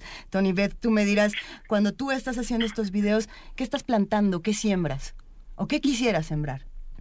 Pues yo creo que se está sembrando una una forma de comunicar a los jóvenes entre ellos mismos, ¿no? Porque eh, un comentario que escuchamos mucho es que, híjole, es que yo no tengo nadie con quien hablar de libros y por eso veo a los booktubers, ¿no? Mi familia no me soporta cuando hablo de libros, mis amigos de la escuela no me soporta cuando hablo de libros, entonces veo a los booktubers. Y eso es lo que estamos haciendo, estamos creando una comunidad de gente que se está conectando a través de internet, que se llegan a conocer en persona, que se hacen amigos y viven en la misma ciudad. Y pues eso es lo que lo que yo he visto que se está sembrando y es algo que me gusta muchísimo. Y esto es porque hablan el mismo lenguaje, ¿no? Porque son de la edad, o sea, ¿qué experiencia tienes con tus seguidores? Pues eh, creo que es, es, porque compartimos eh, únicamente el gusto por la lectura, porque entre mis amigos y yo, por ejemplo, leemos cosas muy distintas, ¿no? Este, hay gente que le gusta mucho lo juvenil, hay gente que le gusta el terror, hay gente que le gusta más otras otro tipo de cosas, ¿no? La ciencia ficción, hay hay de todo y hay de todas las edades, ¿no? Este, yo soy de los más grandes, pero tenemos amigos de 18, de 20, hasta de 14 años. Hemos salido con gente de. ¿Dijiste que tú eres de los más grandes? Sí. Ok, ok, o sea, hasta hay, jerarquía por edad aquí en. en es decano. Pues, pues, y es muy joven. Pues no es jerarquía, pero sí, sí soy de los más ancianos.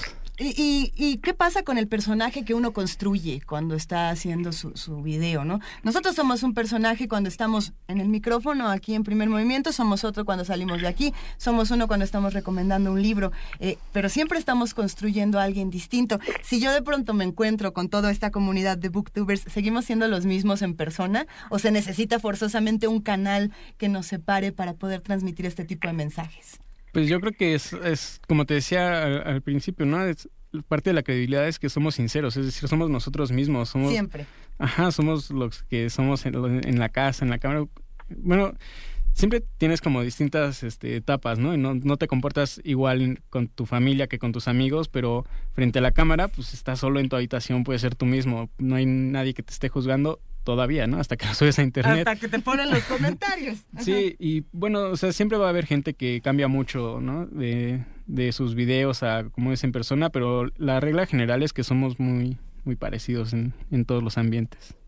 ¿Cuándo, ¿Cuándo, hay un encuentro de booktuber que podamos ir todos, al que nos demos una vuelta? Eh, va a haber unas pláticas ahora en la FIL Guadalajara, en, en esta semana, el jueves y el viernes, me parece y pues ahí van a estar platicando los booktubers, van a, haber firma de, autógrafos, va a haber charlas y pues ahí en, en Guadalajara, pero también ha estado han, han, abierto varios eventos y varios espacios en distintas ferias del, libro a, lo largo del país. Rafael César, ¿te vas a ir a la FIL de Guadalajara? No, este año no podré ir. ¿No lo lamento un poco por, por el Encuentro Nacional de Booktubers. Qué triste. No, sí, lo siento, Tony. no vas, pero cuéntanos entonces que los que nos quedamos en la ciudad, ¿qué hacemos para acercarnos a la lectura? ¿Qué encuentros, qué plataformas, qué visitamos? Bueno, también las ferias son, son siempre espacios para encuentros de lectores. Esto es, yo creo que es un fenómeno nuevo, pensando en, en el caso de los jóvenes. Como que también estos modelos de ferias, festivales de libros también están cambiando precisamente por la gran presencia que están teniendo los jóvenes lectores en Internet. Pues las ferias son lugares maravillosos, no solo para ir a ver autores, escuchar presentaciones de libros, sino para ir al encuentro de otros lectores. También la Biblioteca Vasconcelos tiene un, un, programa de actividades muy, muy grande que incluye también actividades en torno a BookTube. Estas actividades son permanentes, son todo el año y son gratuitas, entonces también recomendar que se acerquen a, a estos espacios nos acercaremos definitivamente a todos esos espacios. Ya estamos leyendo todos los comentarios que nos están eh, llegando a redes sociales, estamos revisándolos. Eh, por ejemplo, Gaby, yo soy Gaby, nos dice, no, el libro impreso es para mí la mejor manera de leer, la más disfrutable, ¿no? Y, nos deja aquí, por ejemplo, el título de Paco Ignacio Taibo II, que sean fuego las estrellas, ¿no? Nos lo deja por ahí. Eh, seguimos teniendo esta discusión entonces de, de si el libro impreso o el libro digital, o vamos a encontrar una nueva discusión en el futuro. ¿Cuál, cuál va a ser la nueva discusión? Si estamos ya revolucionando tan rápido la manera en la que leemos, Tony Beth? Híjole, pues quién sabe, ¿no? Es que se va tan rápido como un cometa, vaya. Sí, eh, va a haber discusiones siempre de, de libro impreso y libro electrónico, pero pues van a convivir, yo creo. ¿Cuáles, ¿Cuáles son las discusiones que yo veo más? Pues sobre si la literatura juvenil es, es, es buena o si los jóvenes deberían leer otra cosa, ¿no? Y creo que es el cuento de nunca acabar, llevamos años. ¿La literatura juvenil es una discusión interminable? ¿Lo sigue siendo? Sí, mucha gente no, no lo acepta, lo sigue criticando y lo peor es que no lo lee. cuando estamos hablando de literatura juvenil, nada más para ver si estamos en el mismo canal, nos estamos refiriendo a estos libros nuevos, por ejemplo, como mencionabas, eh, Los Juegos del Hambre, que ha sido criticado como pocas cosas sin ser leído, que, es durísimo, como Los Juegos del Hambre, como... No, no vamos a meter a, Crepúsculo en la mesa, ¿verdad? Ese, ese sí lo podemos quitar, pero, pero hay muchos libros que en este momento los critican, sobre todo por tener estas adaptaciones cinematográficas y por tacharlos de inmediato de comerciales. ¿Qué, ¿Qué pasa con esos libros? ¿Cuál es tu opinión?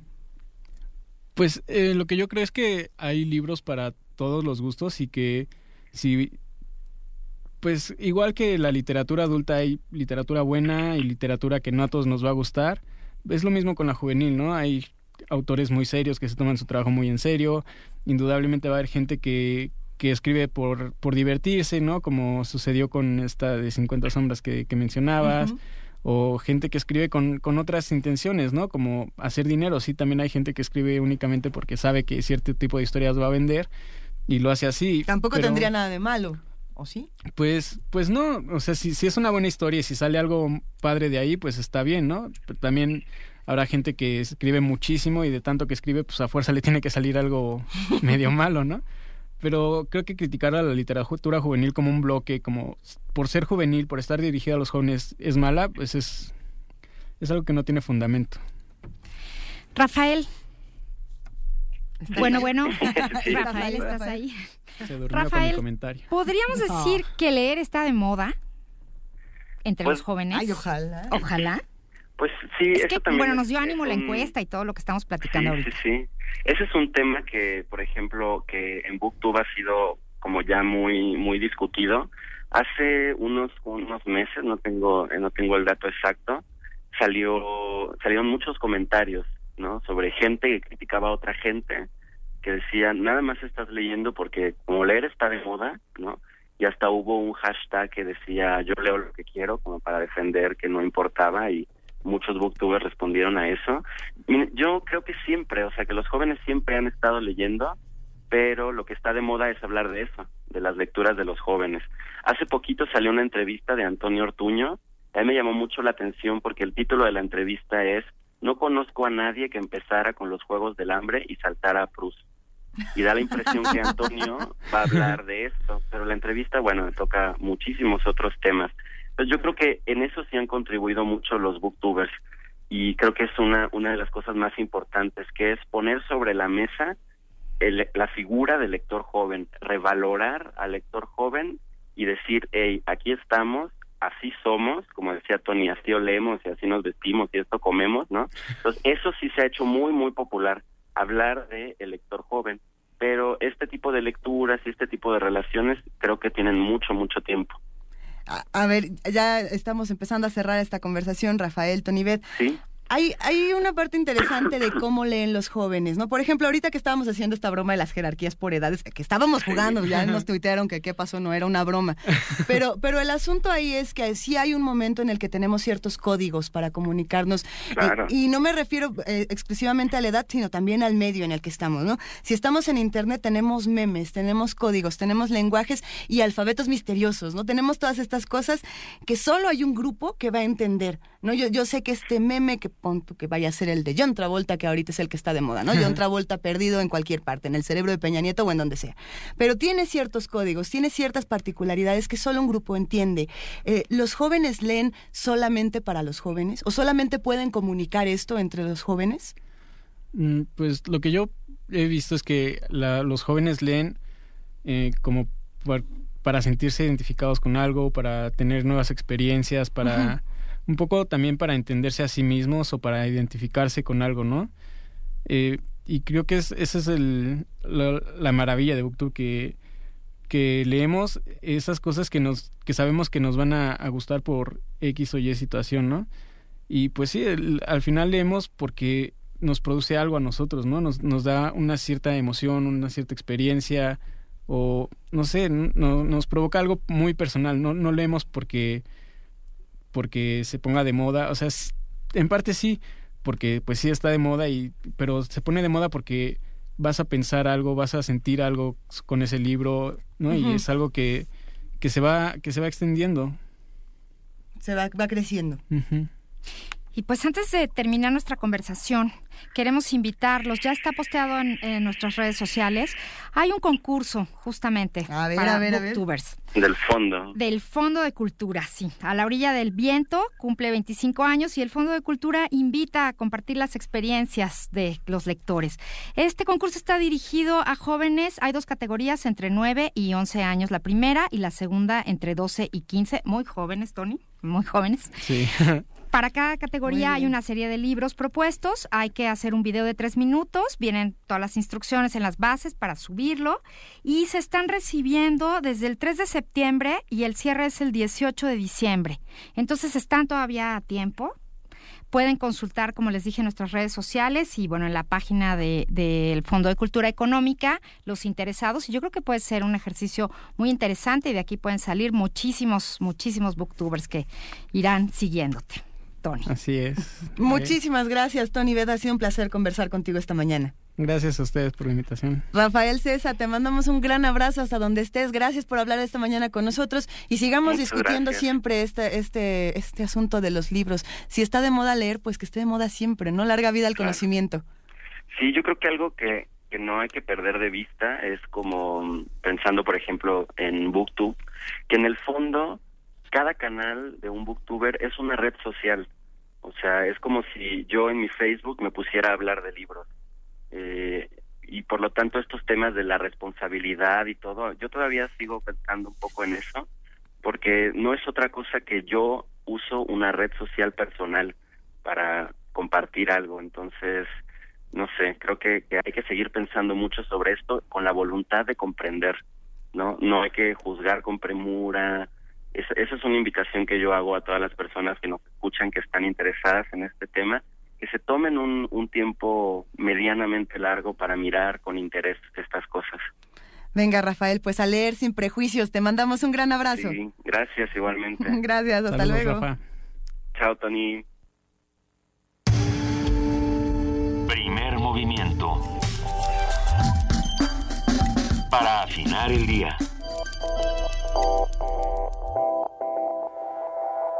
¿Quieren seguir hablando de libros? ¿Quieren saber qué está pasando, qué está pasando eh, del otro lado de nuestro país con una feria de libro que trae diferentes escritores, que tiene de invitado a Reino Unido, que tiene presentaciones, que tiene encuentros, tiene los mejores stands, hay competencias, hay delicias?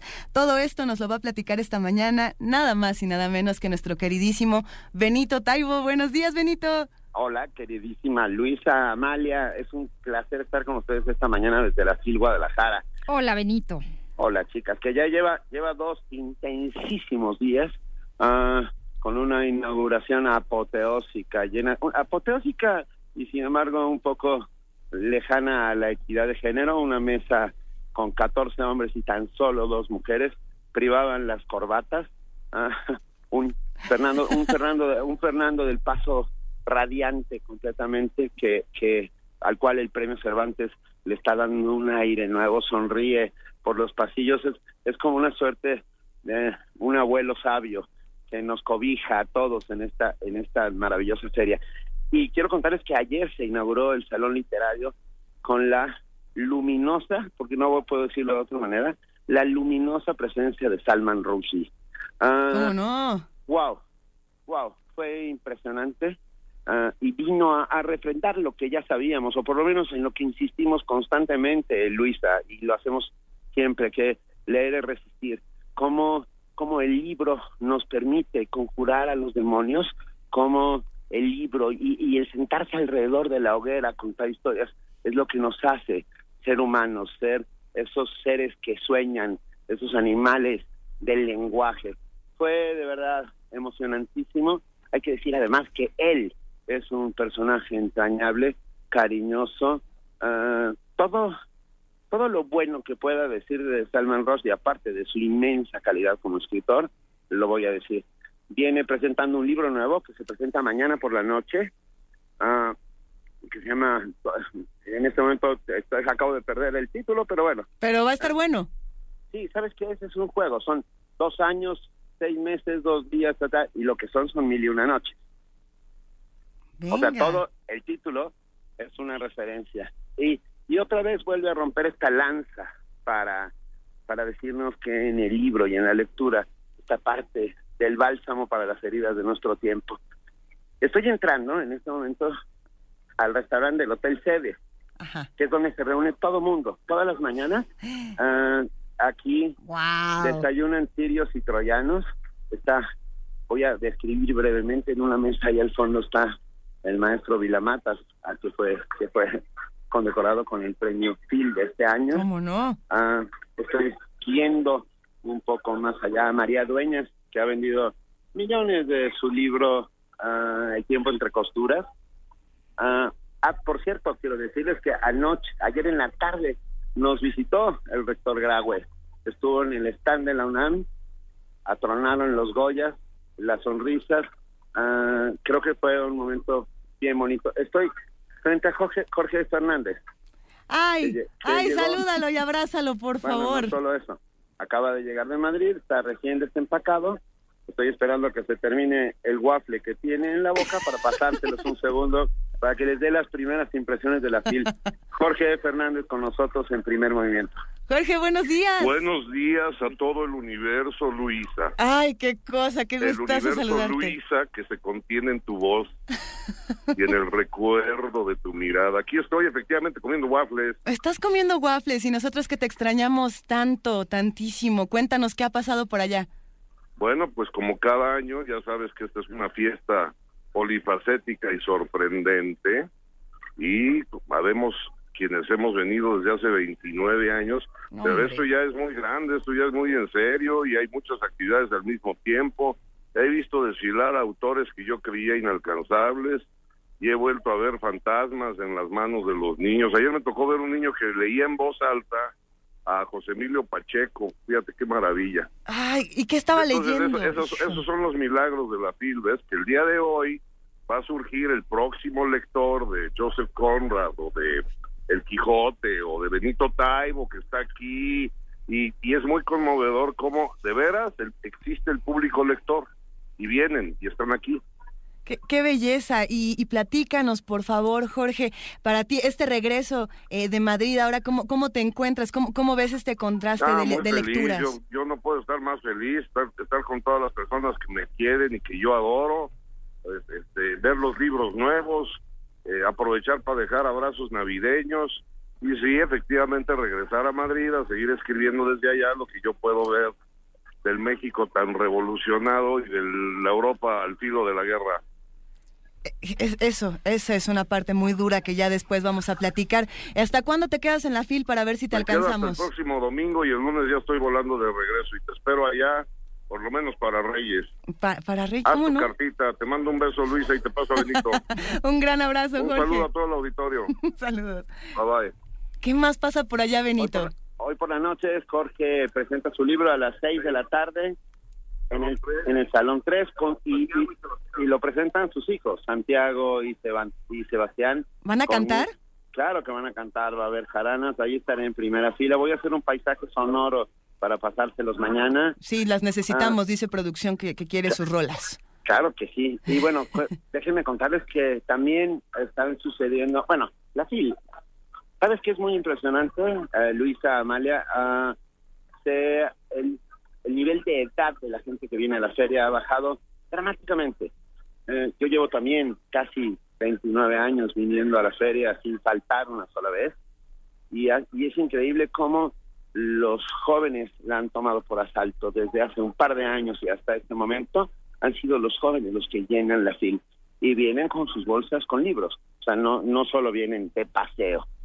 Es, es muy emocionante saber entre todos estamos convirtiendo un país de lectores ah, y haciendo de esta feria, para mi gusto, la mejor del mundo. Y lo digo sin ningún ambaje. Creo que es una la democrática república de los lectores vuelve a erigirse cada vez que la FIL arranca y es emocionantísimo. Benito. Dime. Yo sé que nunca administras tu pasión por los libros y la lectura, así es que quiero que nos digas con toda esa emoción, ¿qué promete ser lo más emocionante de esta FIL para Benito Taibo?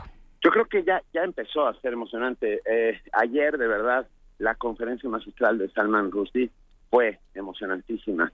Ah, Jonathan Franzen se presentó ah, también ayer. Y bueno, se coronó anoche con un concierto de música galesa folclórica de gaitas Ah, en la explanada de la feria, que fue emocionantísimo. Ah, es, es de verdad una gran fiesta, una gran fiesta en donde esa familia que está separada por la distancia eh, y a veces por el idioma, vuelve a reunirse aquí y nos miramos a los ojos y nos reconocemos como pares. Creo que eso es lo más bello. Y sobre todo, ¿sabes? Mi sensación más eh, certera, Amalia, eh, Luisa, Te escuchamos. es que es que nos estamos sentando alrededor de la hoguera a contar historias y eso es bellísimo porque ah, qué belleza.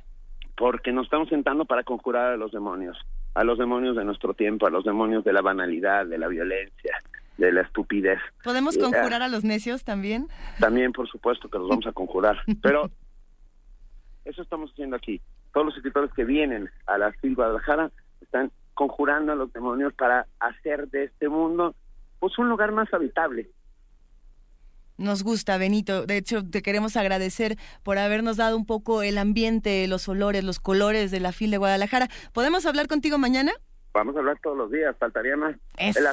es más, las extraño y lo digo al aire. Ay, te extrañamos, Benito. Vuelve pronto. Te mandamos un gran abrazo y seguimos al pendiente de todo lo que está pasando en la FIL. Ya vas, Benito, desde la FIL Guadalajara, para primer movimiento, como siempre, es un honor. Un honor, Benito, te queremos. Chao.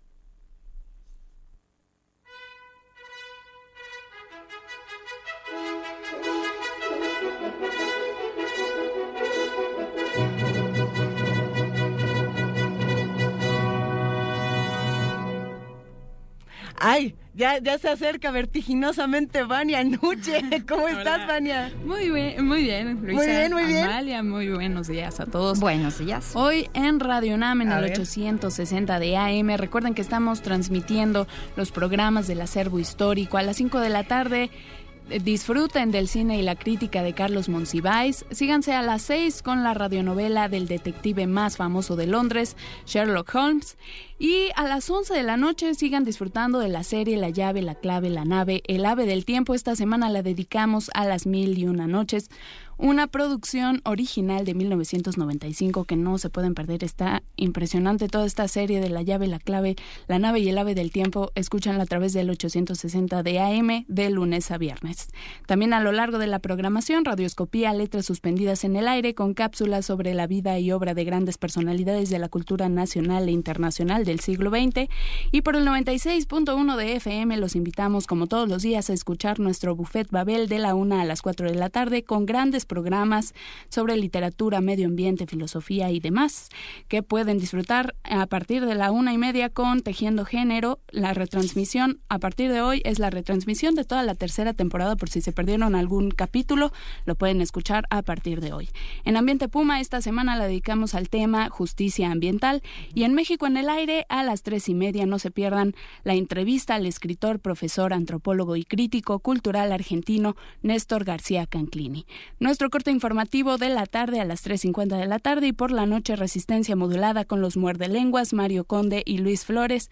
A las 9 de la noche no se lo pierdan. También tenemos poesía en voz alta punto 15 si la lengua no alcanza a lo largo de nuestra programación del 96.1 de FM y recuerden visitarnos en www.radiounam.unam.mx donde pueden encontrar toda nuestra programación. Tenemos a los ganadores de los dos paquetotes del Colegio Nacional, Eurídice Navarro y Abraham Hernández. Ellos tienen hasta el 11 de diciembre para venir por ellos a Radio UNAM. Que tengan un excelente día, un inicio de semana sensacional. Todos, muy buen día. Adiós. Sensacional, Vania. Adiós. Adiós. Gracias, Vania Nuche. Amalia, ¿qué va a pasar mañana aquí en Primer Movimiento? Tú lo sabes mejor que nadie. Mañana es martes, sección de salud, hablaremos sobre la medicina social. Y en nuestra mesa vamos a hablar sobre la conferencia sobre el cambio climático, la COP21, que se está llevando a cabo en Francia. Y que Estará se puso ya duro el Ya se asunto. puso duro, protestas, polémica. Estará con nosotros Mirella Imas para hablar al respecto. Promete estar muy interesante esa mesa. Va a estar bueno, va a estar bueno. Todo eso mañana aquí en Primer Movimiento a través del 96.1 de FM Radio UNAM. Gracias a todo el equipo que hace posible este trabajo, sobre todo gracias a los que nos escuchan y que construyen el programa con nosotros. Todos los comentarios buenos, malos, eh, críticas, sugerencias los tomamos en cuenta para crecer y para enriquecer esta transmisión que esperemos hayan disfrutado esta mañana. Nos despedimos, querida Amalia Fernández. Ha sido un privilegio conducir el programa contigo esta mañana. Que se repita muchas veces, por favor. Que se repita cuando sea. Gracias, Luisa. Un placer para mí también. Buen día, buena semana. Esto es Primer Movimiento, el mundo desde la universidad.